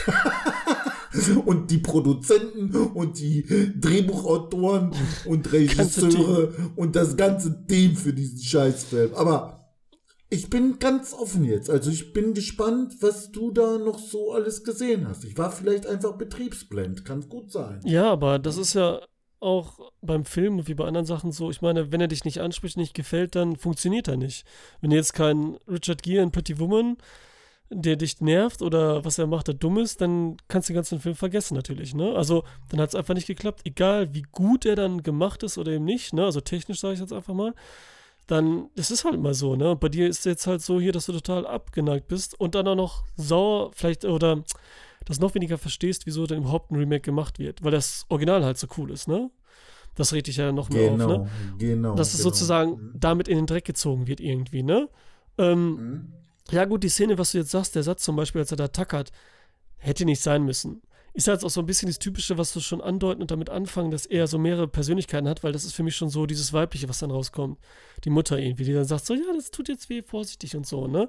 Weil der so ein bisschen mitmacht. Und ähm, was jetzt, jetzt sage ich einfach, was insgesamt so, was an dem Film gefallen hat oder gut war oder anders gut war, wie soll man es sagen?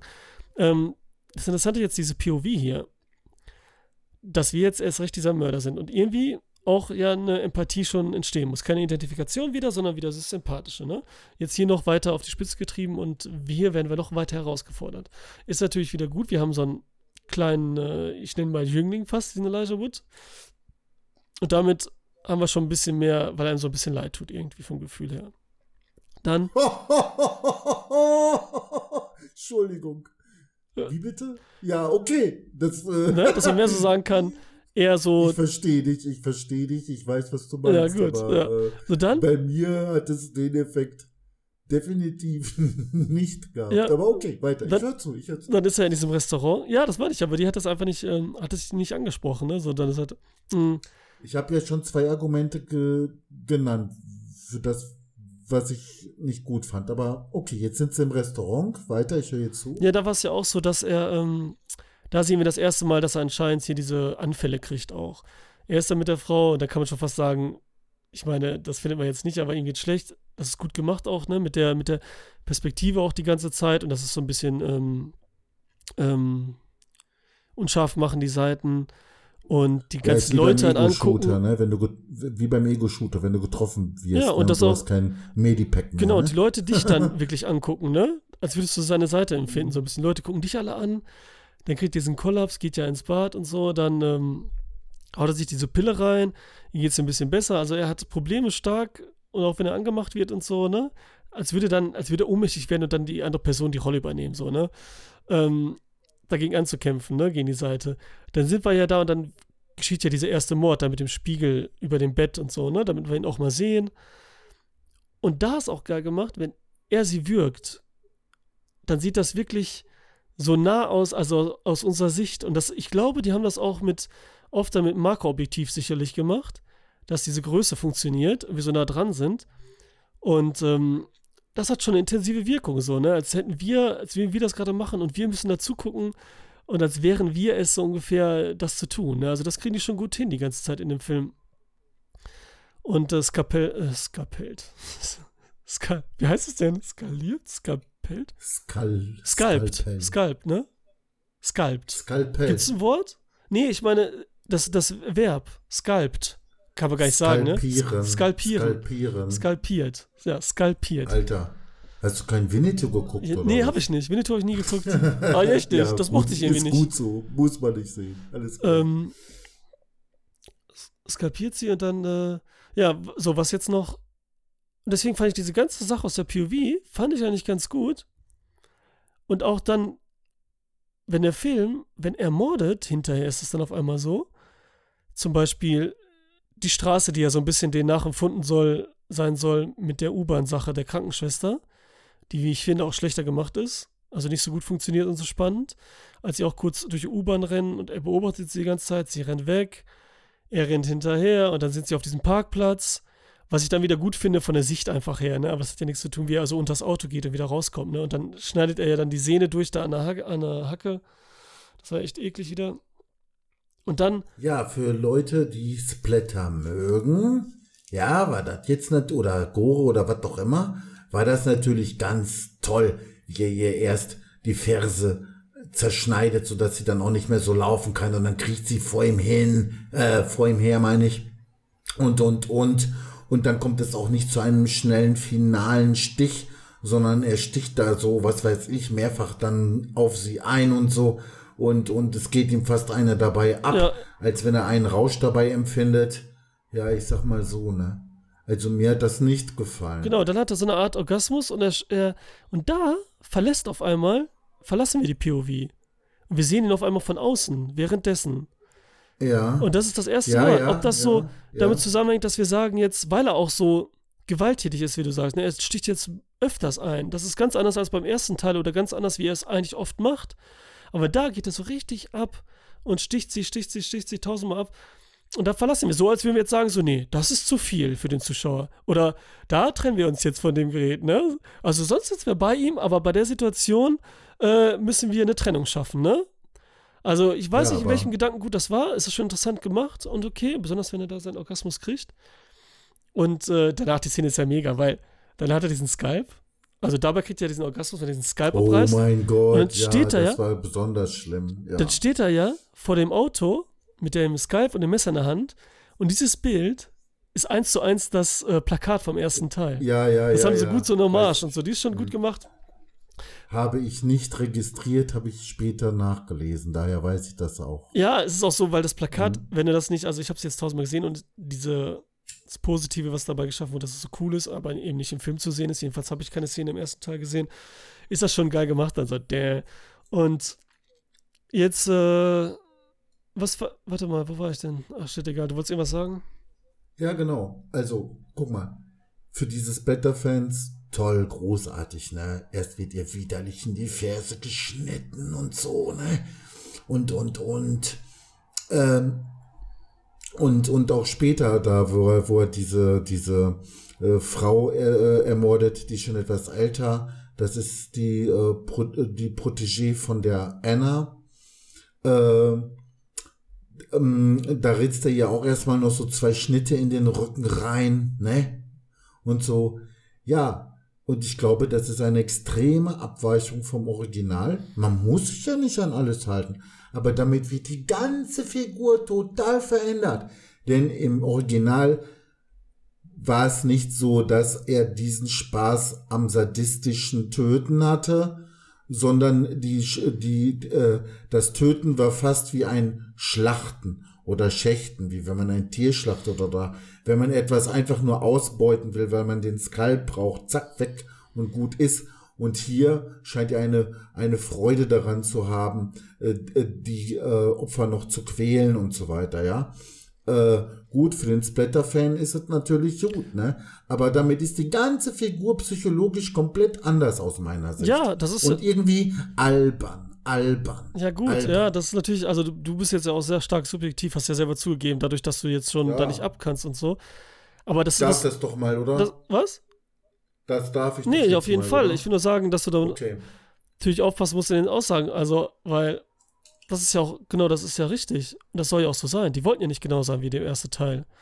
Und der Charakter ist ja auch anders dargestellt. Und ähm, Elijah Wood und hier wird ja auch noch viel deut verdeutlicht und so und schon fast so auf die Nase gebunden, dass die Mutter halt Prostituierte war und dass er oft zugesehen hat, ne? Bei den Szenen, wie die eingebunden werden als kleines Kind.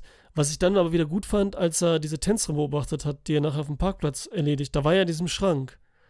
Und er sieht ja diese nackte Frau, die auch echt super ähnlich aussieht wie ähm, die Mutter. Und dass dann diese mhm. Situation quasi nachgedreht wurde, ne? Und wir das so mitsehen, mhm. wie er im mhm. Schrank gesperrt war und überall und dann auch mit den von mehreren Männern und so. Und ich glaube auch, dass er noch mehr vergewaltigt wurde, auch missbraucht wurde, auch körperlich. Und auch ähm, die Mutter wahrscheinlich. Was weiß ich da, ne, was sie für eine Straßennutte war. Und er das hier so ein bisschen auslässt. Ne? Es ist halt so ein bisschen echt eine andere Serienmörderart. So ein bisschen noch ein bisschen was anderes. Was ja auch okay ist und so, ne? Ich meine, wenn man sagt, so, das erste ist natürlich viel interessanter und besser und cleaner auf der einen Seite. Auf der anderen Seite mordet jetzt, glaube ich, Elijah Wood jetzt hier wirklich immer auch nur mit dem Messer, was ja auch wieder cleaner ist, ne? im Gegensatz zu dem anderen mit der Schrotflinte mal, mit dem Seil und so weiter. Und am Ende die, ähm, da ist ja, das soll ja diese ähm, Pornodarstellerin sein, wie dem ersten Teil, die dann in der Badewanne ist und dann hinterher erledigt wird ein Tier badet, ne, am Ende diese Protégé. Und ähm, da habe ich auch wieder an Freddy Krüger denken müssen, weil er diese Hand dann so zwischen ihre Beine in die Badewanne und so, ne? Da denkt man immer so diese Szenen.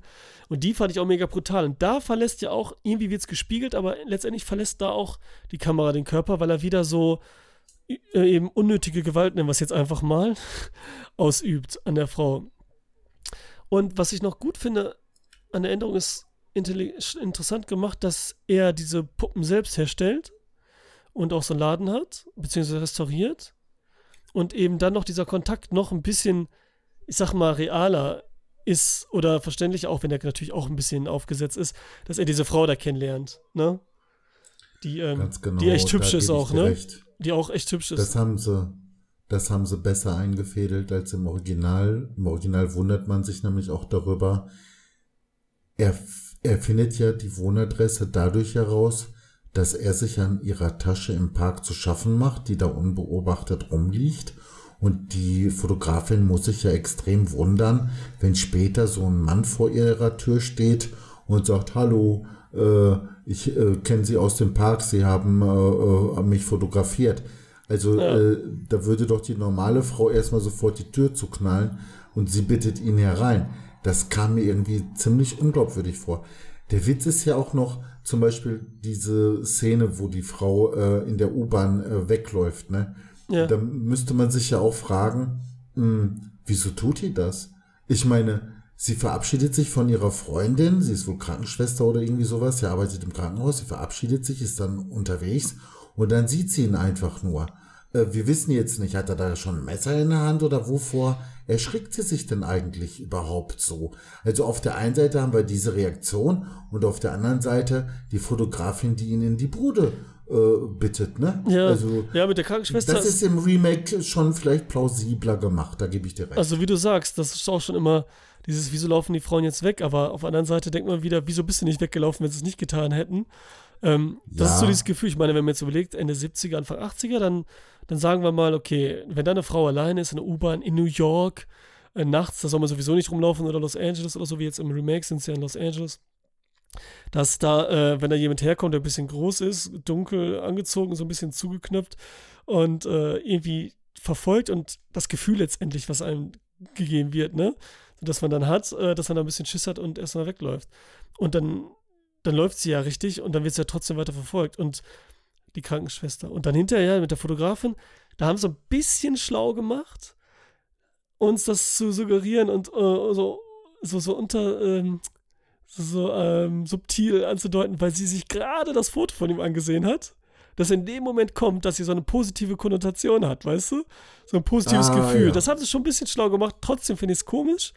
Aber naja, er kommt da rein und redet ja ganz eloquent auf einmal. Aber dann fand ich es wieder gruselig oder schlecht geschrieben, dass wenn sie im Restaurant sind, beim Italiener dann natürlich, italienische Musik, bla bla, dass sie, er dann sagt, sie sehen aus wie meine Mutter. und, Tja, das das, so diese war, Sache. das war oder? auffällig, das war Von auffällig. denen soll man immer aufpassen, und die das so sagen und so, ne? Weil eigentlich, Ja, das würde ich Und sie auch freut sich niemals noch. sagen. haben sie ein Foto von Ja, ihr ist oder holt das- Foto raus? Ja, ja, ja, das war auch irgendwie absurd, da gebe ich recht. Du hast natürlich recht. Ich meine, es machte mir, es macht mir auch nichts aus, dass die Frauen jetzt vor ihm davongelaufen sind. Äh, da habe ich auch keine Plausibilitätsnot gehabt, weil es ist eigentlich scheißegal, warum sie wegläuft. Wir wissen ja als Zuschauer, dass es gerechtfertigt ist und deswegen stelle ich das auch gar nicht in Frage. Ja, da, das ist ja auch Da okay gebe alles, ich ne? meiner Logik sozusagen Urlaub. Wir sind ja. Nur, ja. ja, da gebe ich dir vollkommen recht. Nur, ich fand es dann eben im Gegensatz dazu äh, schon extrem, wie eben diese Fotografin reagiert hat und ihn einfach so äh, in die Wohnung reinlässt. Ja, das auf jeden Fall. und Ja. insofern, insofern gebe ich dir recht, wenn du sagst, dass das im Remake äh, geschickter eingefädelt wurde. Ne? Das war schon besser Ja, gemacht. auch immer noch, sozusagen. naja, aber es ist okay, weil sie ist ja auf ihn quasi zugekommen. Das ist da das Interessante, ne? Wie mit dem Fotomachen von ihm, dass sie ja Fotos von seinen Puppen macht. Also ist es gar nicht so eine aggressive, offensive Art von ihm. Deswegen fühlen sich die Frauen Mhm. dann ja sicher, weil sie quasi angefangen haben. Ne? So ein bisschen. Ja, aber was sagst du denn zu so einer Frau wie dieser Fotografin im Remake? die ist ganz schön hübsch auch, ne? Ja, das auch. Ähm, ja, jetzt hätte ich beinahe was gesagt, aber das lasse ich doch lieber bleiben. So, ähm, wäre was Positives gewesen, aber vielleicht zu positiv. Lassen wir es. Nein, also. äh, der Punkt ist nur, ne, da ist jetzt so eine Frau, die sich mit dir treffen will. Im Remake jetzt, ne? Und dann, ja, im Remake. Und dann mit dir ins Kino geht. Ne? Vielleicht so die klassische Variante Kino und Essen gehen oder umgedreht, ne? Und er scheint ja auch was von ihr zu wollen oder so, ne? Mhm. Und dann sagt, ja du, äh, und jetzt treffe ich mich mit meinem Freund. Wenn du Lust hast, kannst du mitkommen. Wie arschig ist das denn? Oder? Ja, es war halt so wieder. Das war echt ein bisschen komisch und äh, das hat Da hat sie doch den Tod verdient. Ja. Nein, jetzt mal jetzt beiseite, aber ich meine, er, er, da sagt er ja dann auch, ja, nee, dann, dann gehe ich wieder nach Hause. Ne? Also äh, es ist ja offensichtlich, er wollte was mit ihr anfangen, oder? Ja, ich weiß auch Irgendwie nicht. Etwas, etwas Intimeres. Erst dachte ich ja, dass das meinte einfach so ein Freund wie diesen schwulen, äh, homosexuellen Freund, den sie da hat, ne? So ein Freund halt. Aber hinterher ist es ja dieser, dieser ähm, Schwarze, der ist es doch, ne? Ihr Freund? Ihr richtiger, ja, ne? ganz genau. Und dann da hat man Mhm. das doch gesehen, aber es war auch irgendwie komisch. Aber jetzt nochmal, also die, die Frau fotografiert ihn, ne? Äh, diese, diese Puppen, Schaufensterpuppen. Er sieht das. Dann macht er diese Jalousie hoch. Das ist schon so, als wäre das sein Licht, äh, wäre sie sein Licht in, in seinem Leben. Weißt du, es kommt ein bisschen Licht rein in die Sache und so, ne? Wir sehen, Mhm. sie kommt rein aus seiner Perspektive und sie flirtet dann ja quasi, sie guckt ihn ja an und flirtet ja mit uns auch und verführt uns ja auch irgendwie, ne? Oh Mann, hör auf, sonst ich den Film hinterher noch gut. So, warte, ey. warte, warte, hör doch mal zu. auf. Und da läuft diese schöne Musik auch, die echt ganz gut ist. Und ähm, wir sehen Licht und immer es gibt nur Tageslicht, Tageslichtsituationen mit ihr im Park. Von mir aus auch beleuchtet vom Kino, so eine schöne romantische Stelle. Wir sitzen da mit ihr im Kino. Das ist sowieso geil. Ich finde eh immer cool im Film, weil ich auch ein Kinofan bin und gerne ins Kino gehe, finde ich es cool, wenn Kinos dargestellt werden und wie man drin sitzt. Und diesmal aus der Ich-Perspektive natürlich noch geiler. Sitzt da diese hübsche Frau, sie ist Popcorn, er kann nur sie ansehen. Voll süß alles irgendwie. Und ähm, mhm. kann gar nicht einen Film machen. Sie sagt, sie jetzt guckt den Film an und so und merkt das so, so richtig geil. Alter. Das ist richtig, das war, war angenehm irgendwie auf einmal, so ein Kontrast. Ne? Ob das jetzt gut ist oder so, das war in dem anderen Film ja eigentlich gar nicht vorhanden, so wirklich. Ne? Aber es war so ein mega Kontrast dazu. Und ähm, äh, dann dann passiert das, was du sagst, ne? Dann wird dem so Abbruch getan und dann ist auch wieder gut gemacht. Wir sehen aus seiner Perspektive, wie sie fotografiert und er guckt da im Kino oben diese Säule an, wie diese Monster, diese Dämonen, das Böse in ihm wieder aufkommt und er guckt da hin, so, ne? Das ist oben schon versteckt wieder und greift an. Also, ist alles schon gut gemacht. Und im Kino auch, da gucken die Dr. Cagliari, das ist ja so einer der ersten Horrorfilme, sagt er ja auch, ne? Das finde ich ja auch wieder gut, dass da so Anspielung genommen wird.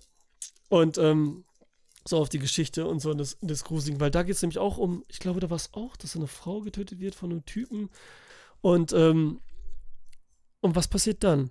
Dann sind wir, was ist denn als nächstes? Mit Ergi trifft sie öfters und so, kannst du nicht mehr machen. Sie machen diese Skulpturen, die Fotos, alles so ein bisschen in Kladderadatsch, dann bringt er zwischendurch mal eine um. Ähm, ich sag jetzt einfach, was ich noch gut fand. Ich fand noch gut das Ende. Fand ich sehr gut. Wie er dann bei ihr zu Hause reinkommt, auch wieder ein bisschen geiler Splatter, ne? Wie er dieses Beil da ins Gesicht kriegt, ne? Dieser Typ, der Nachbar, oder? Oh, das Mann, war heftig. Ja, das war auch brutal. Alter Schwede. Mhm. Und das steht auch nochmal auf hinterher, ne? mhm, ja. Und da fand ich wieder gut. Das war wieder so, alter Schwede, da wusste ich nicht, wer bin ich jetzt? Wo bin ich? Weil, wie diese Frau, die da ihm leid tut, diese hübsche, die da ähm, von ihm abgeschlachtet wird, hat dieses Messer in der Hand und sch schmeißt, ähm, schlitzt damit um sich und wir sind ja in seiner Perspektive mit den Armen, die wir sehen, und hoffen, dass man nicht getroffen wird. Ja, da war ja, man wieder ja, so, ja, weil man nicht denkt, oh, hoffentlich werden wir nicht getroffen, weil wir quasi er sind. Aber irgendwie wollen mhm. wir auch nicht, dass sie jetzt erwischt wird. So, das war ganz crazy. So. Also, das war schon gut gemacht und hatte schon eine gute Spannung und so. Also, das hat mir gefallen. Ne? Gebe ich dir recht, leider wurde das Ganze total kaputt gemacht. Ja. Also, wie? Anna, ich will dir doch nur erklären. Achso, du kannst ja nicht hören, wenn er redet. Und so. Ich will's dir doch nur erklären. Ey, 5000 Mal sagt er, ich will's dir doch nur erklären. Und weißt du, ich wusste nicht, ich sollte ich hinterher ärgerlich oder froh darüber sein, dass Anna diese Erklärung nie zu Ohren bekam. Ja, ich meine, ich hätte auch, auch gerne erklärt bekommen. Ja. ja. Vielleicht, also die Erklärung wäre vielleicht die große Offenbarung gewesen. Leider wurde sie uns dadurch dann eben auch durch das Verhalten von Anna vorenthalten. Mir klingelt immer noch in den Ohren, ich will sie doch nur erklären. Ne? Aber okay. Okay, okay. Ja. Aber Frage, weil du das jetzt so erwähnt hast, wie er da so de, das Bein oder die Axt da ins Gesicht kriegt. Mhm. Übrigens, jetzt fällt mir das erst auf. Wo kam dieses Beil überhaupt? Ach nee, jetzt klar, Küche und so, okay. Die war ja voll ausgerüstet. Ähm, welches war denn jetzt, wenn du den ganzen Film so vor, vor dir hast, die äh, stärkste SWVI-Situation? Gut, den Fachbegriff kennst du nicht, den habe ich gerade selbst kreiert. Sag, wenn's vorbei ist. Sag, wenn's vorbei ist. Wenn man die Augen zumacht und sagt, sag, wenn's vorbei ist. Also, weil es so eklig gruselig ist? Ja. Ja, also mit dem Beil im Mund war schon heftig und halt, aber nee, weißt du, was am ekligsten irgendwie war?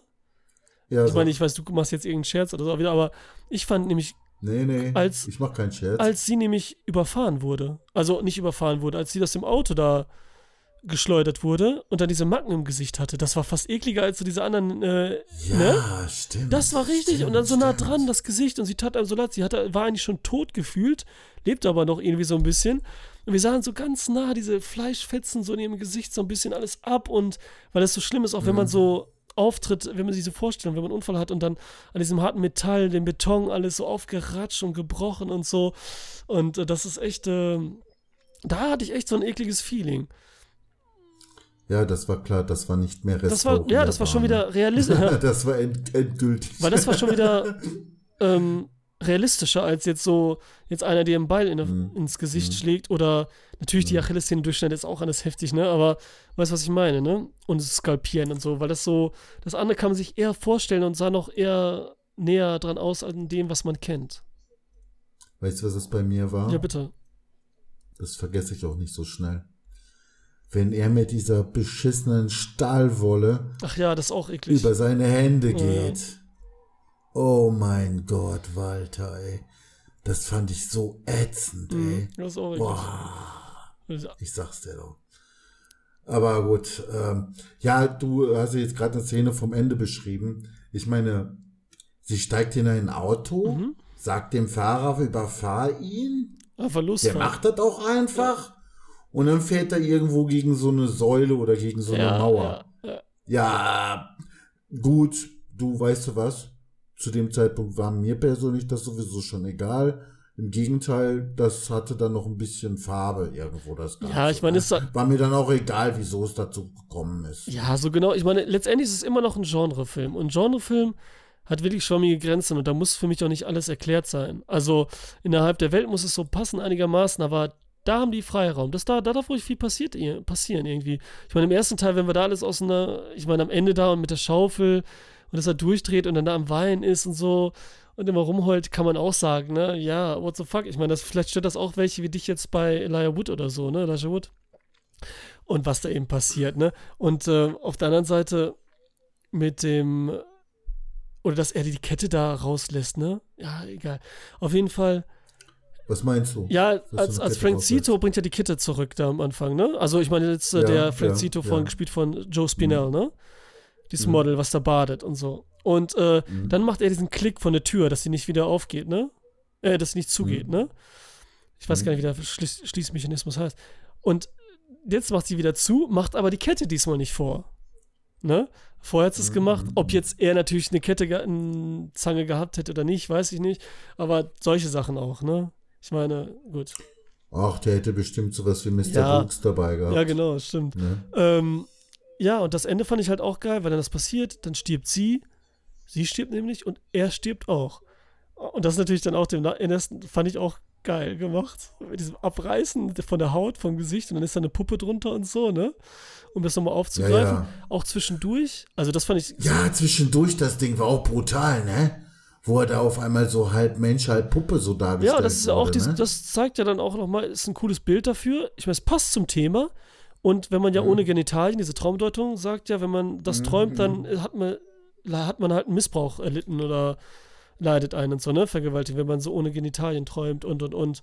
Und das passt ja dann auch da, ne? Halt. Ist das Ja, so? Wusste ich ja habe ich nachgeguckt extra, weil ich wusste, das heißt irgendwas, dass man ohne Genitalien träumt. Ja. Und es passt ja auch Mhm. und ist wieder gut gemacht, finde ich, als Bild und passt halt in diese Welt, in seine Schaufensterpuppenwelt und so, ne? Das fand ich auch wieder gut. Und ähm, wie gesagt, die ganze Zeit aus der Ich-Perspektive kannst du halt schlecht kadrieren. Kannst du schlecht. Klar, zoomt er mal ein bisschen rein und raus, wie wir es schon mal damals beim Fenster zum Hof was erwähnt hattest, was immer trotzdem gut wirkt und trotzdem Mhm, Ich-Perspektive, wenn man mal näher dran ist und weiter weg. Mhm. Ich fand es nur nicht gut bei, bei der Verfolgung der U-Bahn. Da fand ich es nicht gut. Mit dem weit weg, auf einmal näher dran und überhaupt so, da hat es nicht so gewirkt. Und die haben das wirklich immer so gedreht. Der eine hatte eine Steadicam im Arm und Elijah Wood, Elijah Wood hatte fast immer die Arme um ihn rum. Oder stand einfach daneben. Weil auch als am Ende, als er dann ähm, sie massiert, die Frau, ne, die, die Anna, die Nora, ähm, da waren wir auch so nah dran, dass es halt echt wirkte, als wären wir wirklich davor, weil es echt mit dem Ja, das Makroobjektiv, gemacht, ja, also. mit Makroobjektiv wirklich gut gemacht ist und so, ne? Anders haben die es bestimmt nicht gedreht, die meisten Sachen so, ne? Dass diese 1 zu 1 Verhältnis, diese Größenverhältnis wirklich da ist. Und, ähm, und sonst halt echt mit Weitwinkel stark, ne? Äh, und da ist halt schon schwer eine Wirkung zu schaffen, weil irgendwann wird das halt langweilig, dieses POV. Aber die haben es immer eigentlich gut hingekriegt, muss ich sagen. Klar haben die manchmal eine Reflexion dann hier Elijah Wood gezeigt und oft war es auch keine echte Spiegelung, weil es war so, dass er wirklich ja aus einem anderen Winkel gefilmt hat, sozusagen, ne? Man war eigentlich ein bisschen schräg und hat es gefilmt, um dem zu entgehen, dass man äh, die Kamera dann raustracken muss. Oder wenn man es ja wirklich direkt macht, dann war er halt auf der anderen Seite und hatte einen Rahmen drumherum halt, ne? Wie das so gemacht wird. Ähm, aber War dann eigentlich auch die Spiegelvertauschung da? was meinst du mit Sp Wenn man in den Spiegel guckt, wenn man in den Spiegel guckt, ist doch äh, so eine Spiegelvertauschung. Du meinst links, rechts? Du meinst links, rechts? Nee, nee. Ja, da komme ich gleich nochmal drauf. Ja, aber ich sag jetzt erstmal, ja, das meine ich. Äh, da, hast du, da haben wir nicht drauf geachtet, ne? Okay. Aber okay, damit ich. Also, äh, ich sag mal, ja, um auch was Gutes zu sagen, ein, ein gutes Kommentar abzugeben, äh, Bezug nehmend auf das, was du schon längst gesagt hast. Ich fand die Szene im Kino und als er ihr den äh, Nacken massiert, da fand ich die POV-Klamotte äh, super, weil mich das auch näher rangebracht hat an, ans Geschehen mhm, sozusagen. Ja.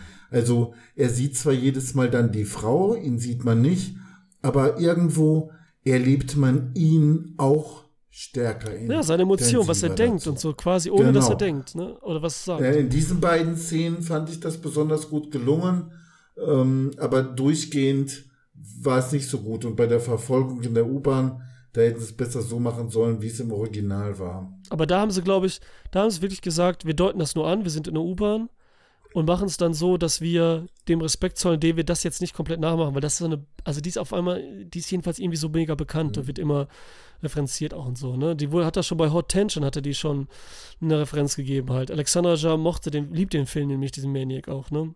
Mhm. Und mhm. jetzt am Ende, da, das habe ich ganz vergessen, da gibt er ja auch den Ring und alles, ne? Da will er sie ja heiraten. Das finde ich ja auch gut, dass am Ende noch diese ein Hochzeitskleid und alles ist und die ihn dann auseinanderreißen und so. Ich meine, da reißen die ja richtig mit den Händen in den Oberschenkel so das Fleisch raus und alles. Also das war echt oh, schon heftig. Ja, das ja, ist schon ja, Gordon, Alter. Das ist schon. also das war schon krass. Und da ist er dann einfach tot in der Ecke zusammengekauert, ne? Und die Polizei kommt rein hm. und das war's dann, ne? Hm. Äh, zum Spiegel nochmal, ich will dich jetzt nicht veräppeln. Mhm. Ich will dich jetzt nicht veräppeln. Aber habe ich mal eine Frage. es heißt ja immer so, im Spiegel würde links und rechts vertauscht. Ja. Ne? Und warum nicht oben und unten? Boah, ey, da fragst du mich. Warte mal. Ach so, ja, ist ja, geht ja auch nicht. Also es wird ja einfach das gleich, es wird ja gleich gespiegelt. Ja, aber Deswegen, warum wird es denn vertikal vertauscht und nicht horizontal? Aber es wird ja gar nicht vertauscht. Es wird ja einfach nur eins zu eins abgebildet. Nein, die Antwort ist, links und rechts wird nicht vertauscht sondern vorne und hinten, vorne und hinten wird verdreht, vorne und hinten. Ja gut, ja das schon, ja gut.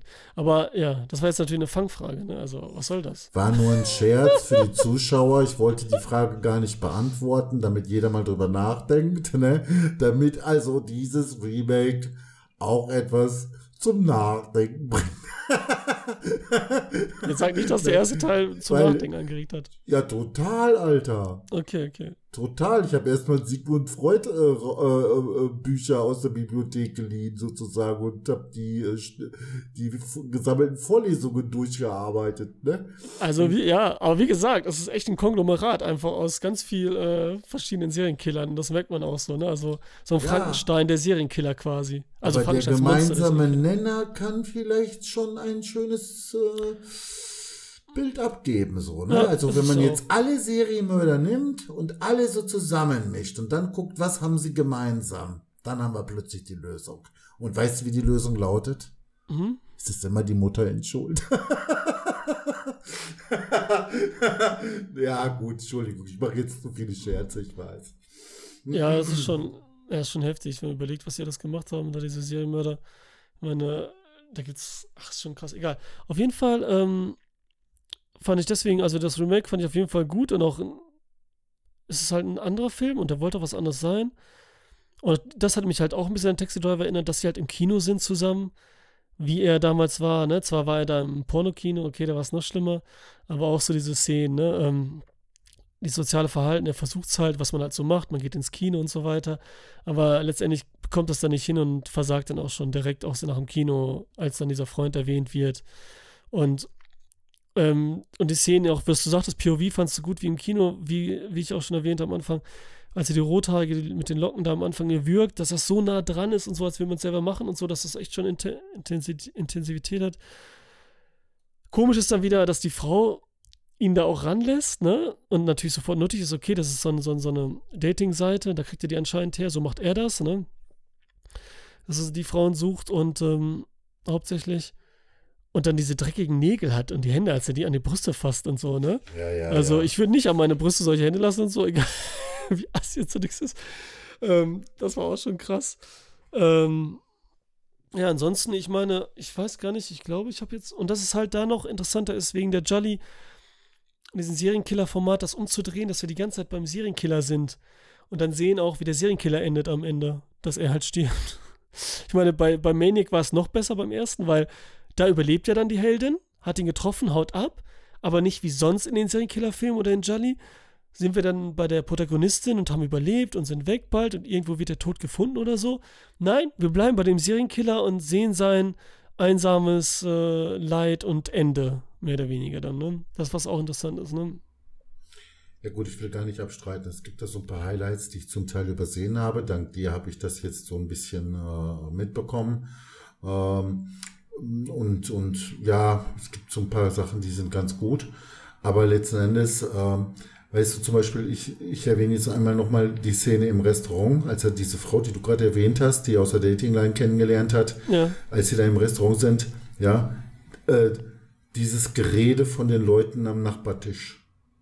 Was soll der Scheiß? Okay, okay, ganz locker bleiben, Ralf. Also, solche Überflüssigkeiten, finde ich, haben den Film kaputt gemacht.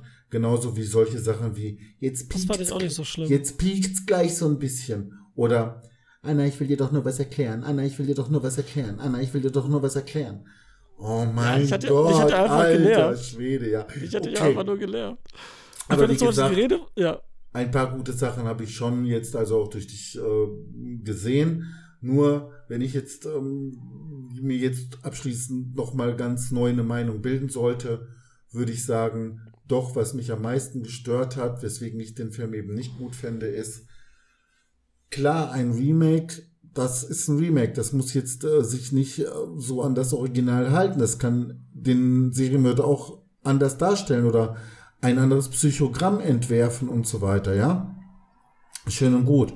Aber hier ist die Abweichung meiner Ansicht nach wesentlich, alleine weil er sadistisch ist, seine Opfer quält und dann auch noch einen Rausch dabei empfindet, macht ihn zu einer ganz anderen Figur als im Original. So, und dann ist es ein anderer Film für mich, dann hat das mit Remake nichts mehr zu tun und gut ist die Geschichte. Aber das ist mein hartes Urteil vielleicht, aber so, Ja, so ist da meine wir jetzt Meinung. über die Definition von Remake und so weiter sprechen. Und das ist natürlich, ne, also da man ja noch ganz andere. Deswegen, ob man, wie man das empfindet. Also, Ja, hat ich fand dir der Film denn richtig gut gefallen? Sag mal. Sag ja, ruhig. ich fand den, also beim ersten Mal fand ich ihn richtig, richtig gut. Und jetzt beim zweiten Mal, also damals, als ich den gesehen habe, als er rauskam, ne, da habe ich ihn das erste Mal gesehen. Und da kann ich das Original noch nicht. Und, ähm, und jetzt fand ich ihn ein bisschen schlechter. Und hatte vorher den ersten gesehen, jetzt zum ersten Mal. Den fand ich auch nicht so toll. Beim zweiten Mal gucken fand ich ihn noch viel besser. Also den ersten Maniac, ne? Mhm. Und den anderen beim zweiten Mal gucken schlechter ein bisschen. Ich meine, was mich gestört hat bei dem, also er ist schon toll, er ist schon gut gemacht, er ist kurzweilig, 80 Minuten.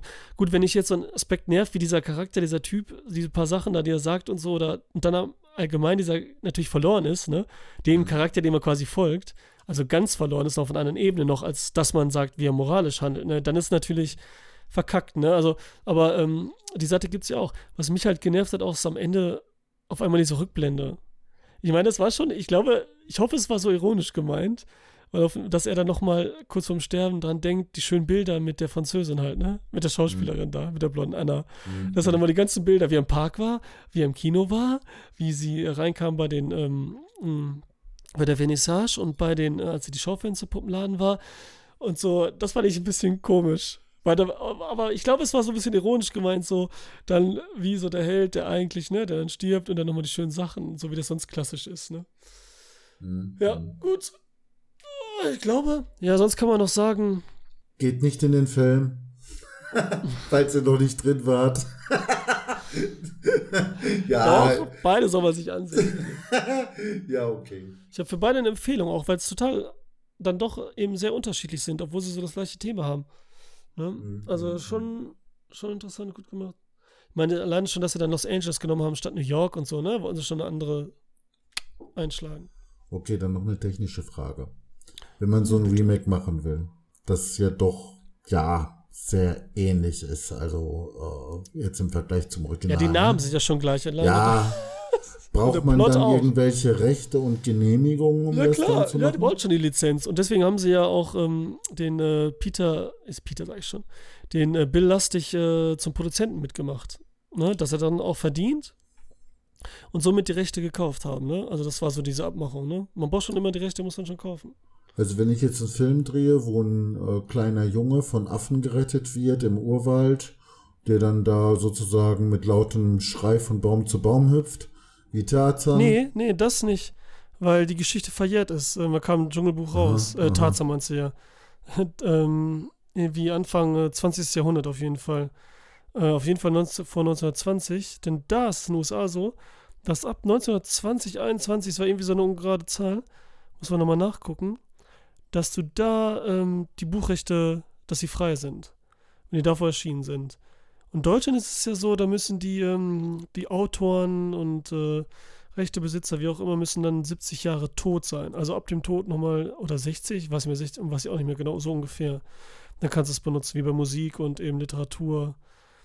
Und ähm, äh, deswegen gibt es ja auch so viele Tarzan-Verfilmungen, die schlecht sind und noch schlechter und überhaupt.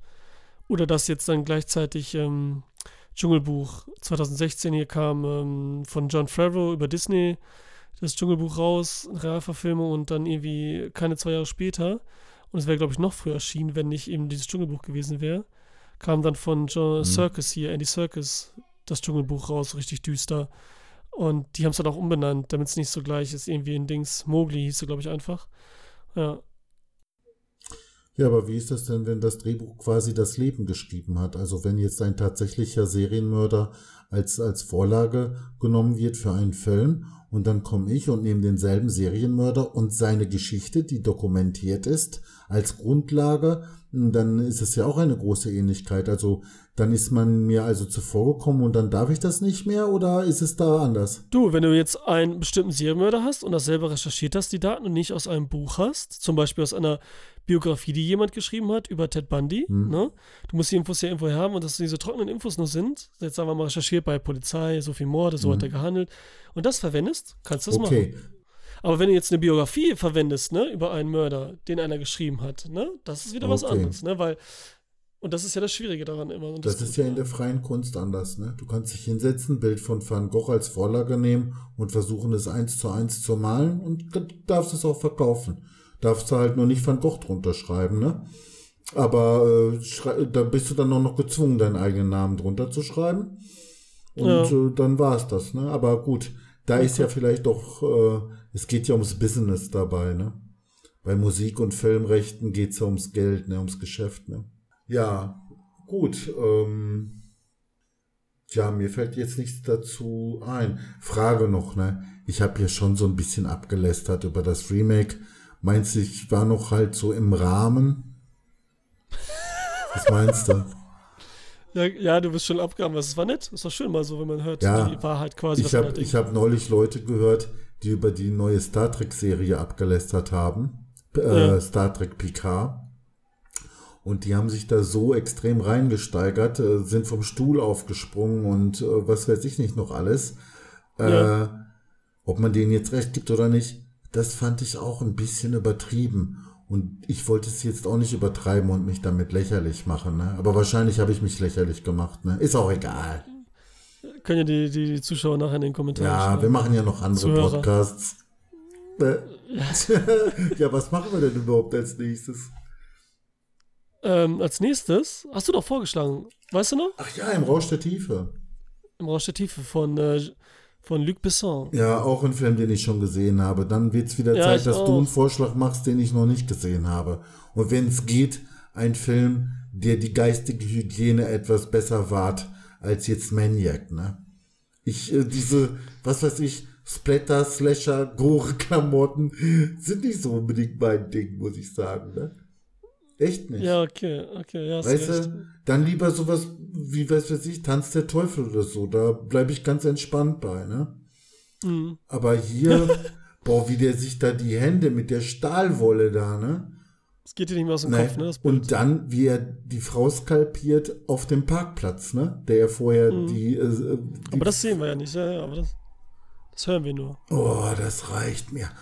Das reicht mir. Und Das war ja auch noch, Entschuldigung, Remake war ja auch noch interessant und gut gemacht, dass diese ganzen Fliegen da sind. oh ja, das. Äh, Das ist auch mit dem Spray, das macht es Mhm. noch ekliger. Mhm. Und als er nämlich den Skype aus der Plastiktüte nimmt, hat es noch so richtig geklebt. Das war im- im Genau. Original nicht so, ne? So richtig eklig. So, Ja, das ja. haben sie schon auch gut gemacht, ey. Das richtig war auch, Matsche. das war auch ekelhafter. Das war auch ekelhafter. Da gebe ich dir recht. Da gebe ich dir recht. Ja, so Ralf, dann will ich noch äh, Zuhörer mal darauf hinweisen, dass man, es muss ich einmal machen, tut mir leid, das muss ich eigentlich nächstes Mal am Anfang machen, äh, dass man uns bei Spotify hören kann, bei Anchor FM, auf YouTube hören kann, meine anderen Videos ansehen kann, natürlich bei YouTube dann auch kommentieren kann oder mal Vorschläge geben soll, zum Besten geben soll, falls man einen Wunsch hat, was wir uns mal ansehen und besprechen sollen. Und ja, und äh, natürlich abonnieren, ob es nun bei Spotify ist oder YouTube. Ja, so viel von mir. Oh mein Gott. Das wusste ich ja gar nicht. Also jetzt kriege ich Angst. Ich weiß nicht, ob ich noch einen Podcast machen soll. nee, jetzt echt, ey. Wenn, wenn wir von der ganzen Welt gehört werden, ey, das habe ich gar nicht gewusst. Nein, nur drei, vier Leute, keine Sorge. Oh mein Gott, ey. Und die leben in Österreich. Ey, Ähm, Alter, ich verfolge das nur Wien. bei YouTube. Da haben wir 18 Abonnenten und ich dachte, okay, ne? Und, und jetzt? Millionen Publikum oder was ist da los, du? Nein, nein, keine Sorge, bei Spotify und Co. hören noch weniger Leute zu oder gucken zu als bei YouTube. Okay, dann bin ich beruhigt. Ja, super. Okay, Ähm, dann machen wir im Rausch der Tiefe weiter. Ja, im Rausch der Tiefe freue ich mich drauf. Den mochte ich auch super, super, super, super, super, super gerne. Ich mag Luc Besson sowieso, seine alten Filme alle. Und mit Jean Reno auch noch mega geil. Und dann auch noch spielt es in Italien und Jean Reno spielt Italiener. Besser geht's für mich als Italiener nicht. Da, äh, da, da, da freut sich mein Nationalstolz. Einer der beiden Rollen, wo ich ihn super fand. Einmal Leon der Profi und im Rausch der Tiefe. Das Beste waren so seine ne? besten Filme, finde ich, oder? Ja, auf jeden Fall, auf jeden Fall. Mhm, Da Ja. freue mich auch drauf. Ich weiß jetzt gar nicht mehr, wie er heißt. Francesco oder wie heißt er nochmal? Mein Gott, als wenn ich das Hab ich noch vergessen. wüsste. Ach so, du meinst Ja. jetzt real? Nein.